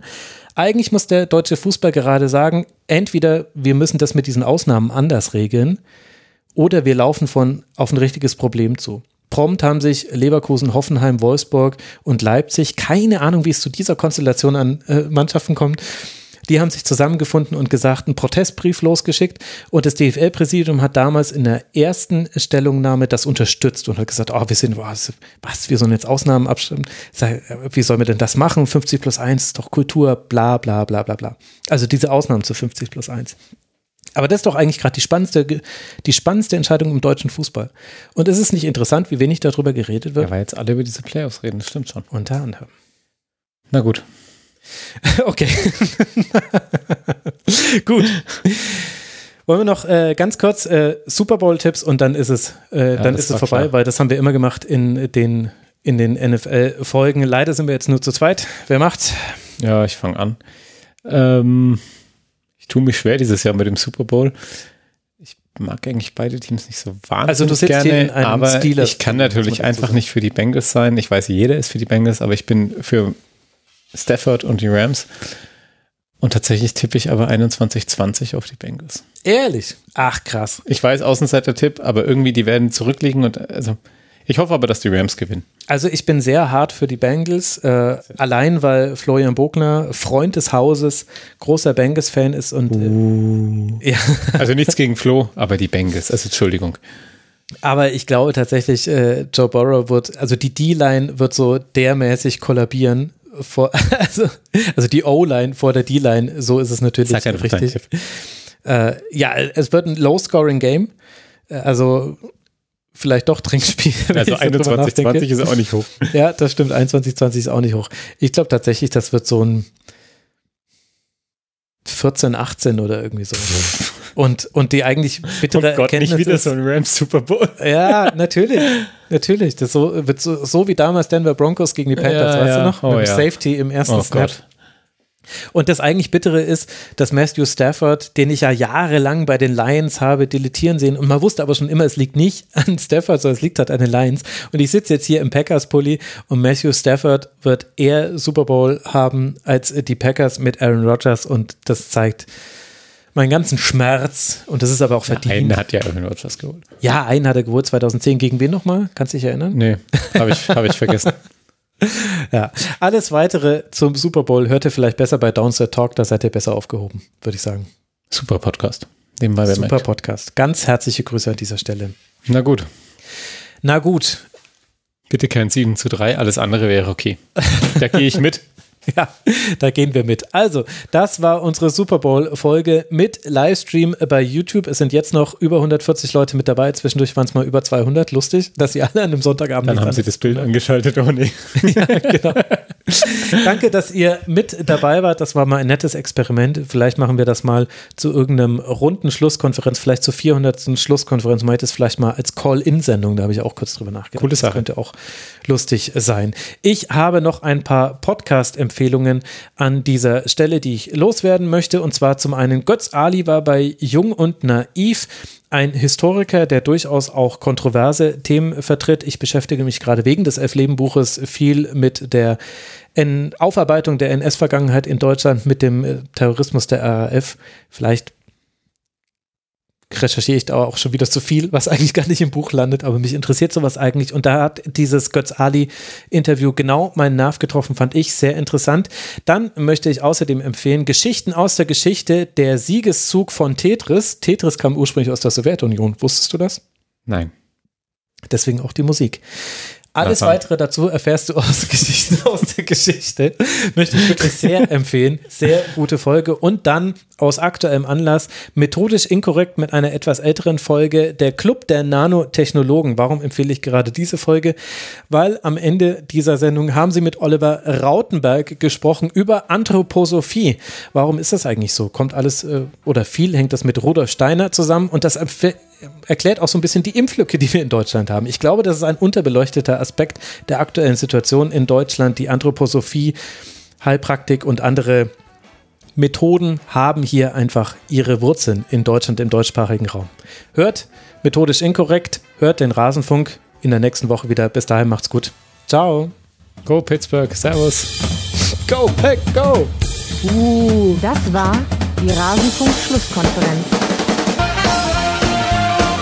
geben nun zurück in die angeschlossenen Funkhäuser.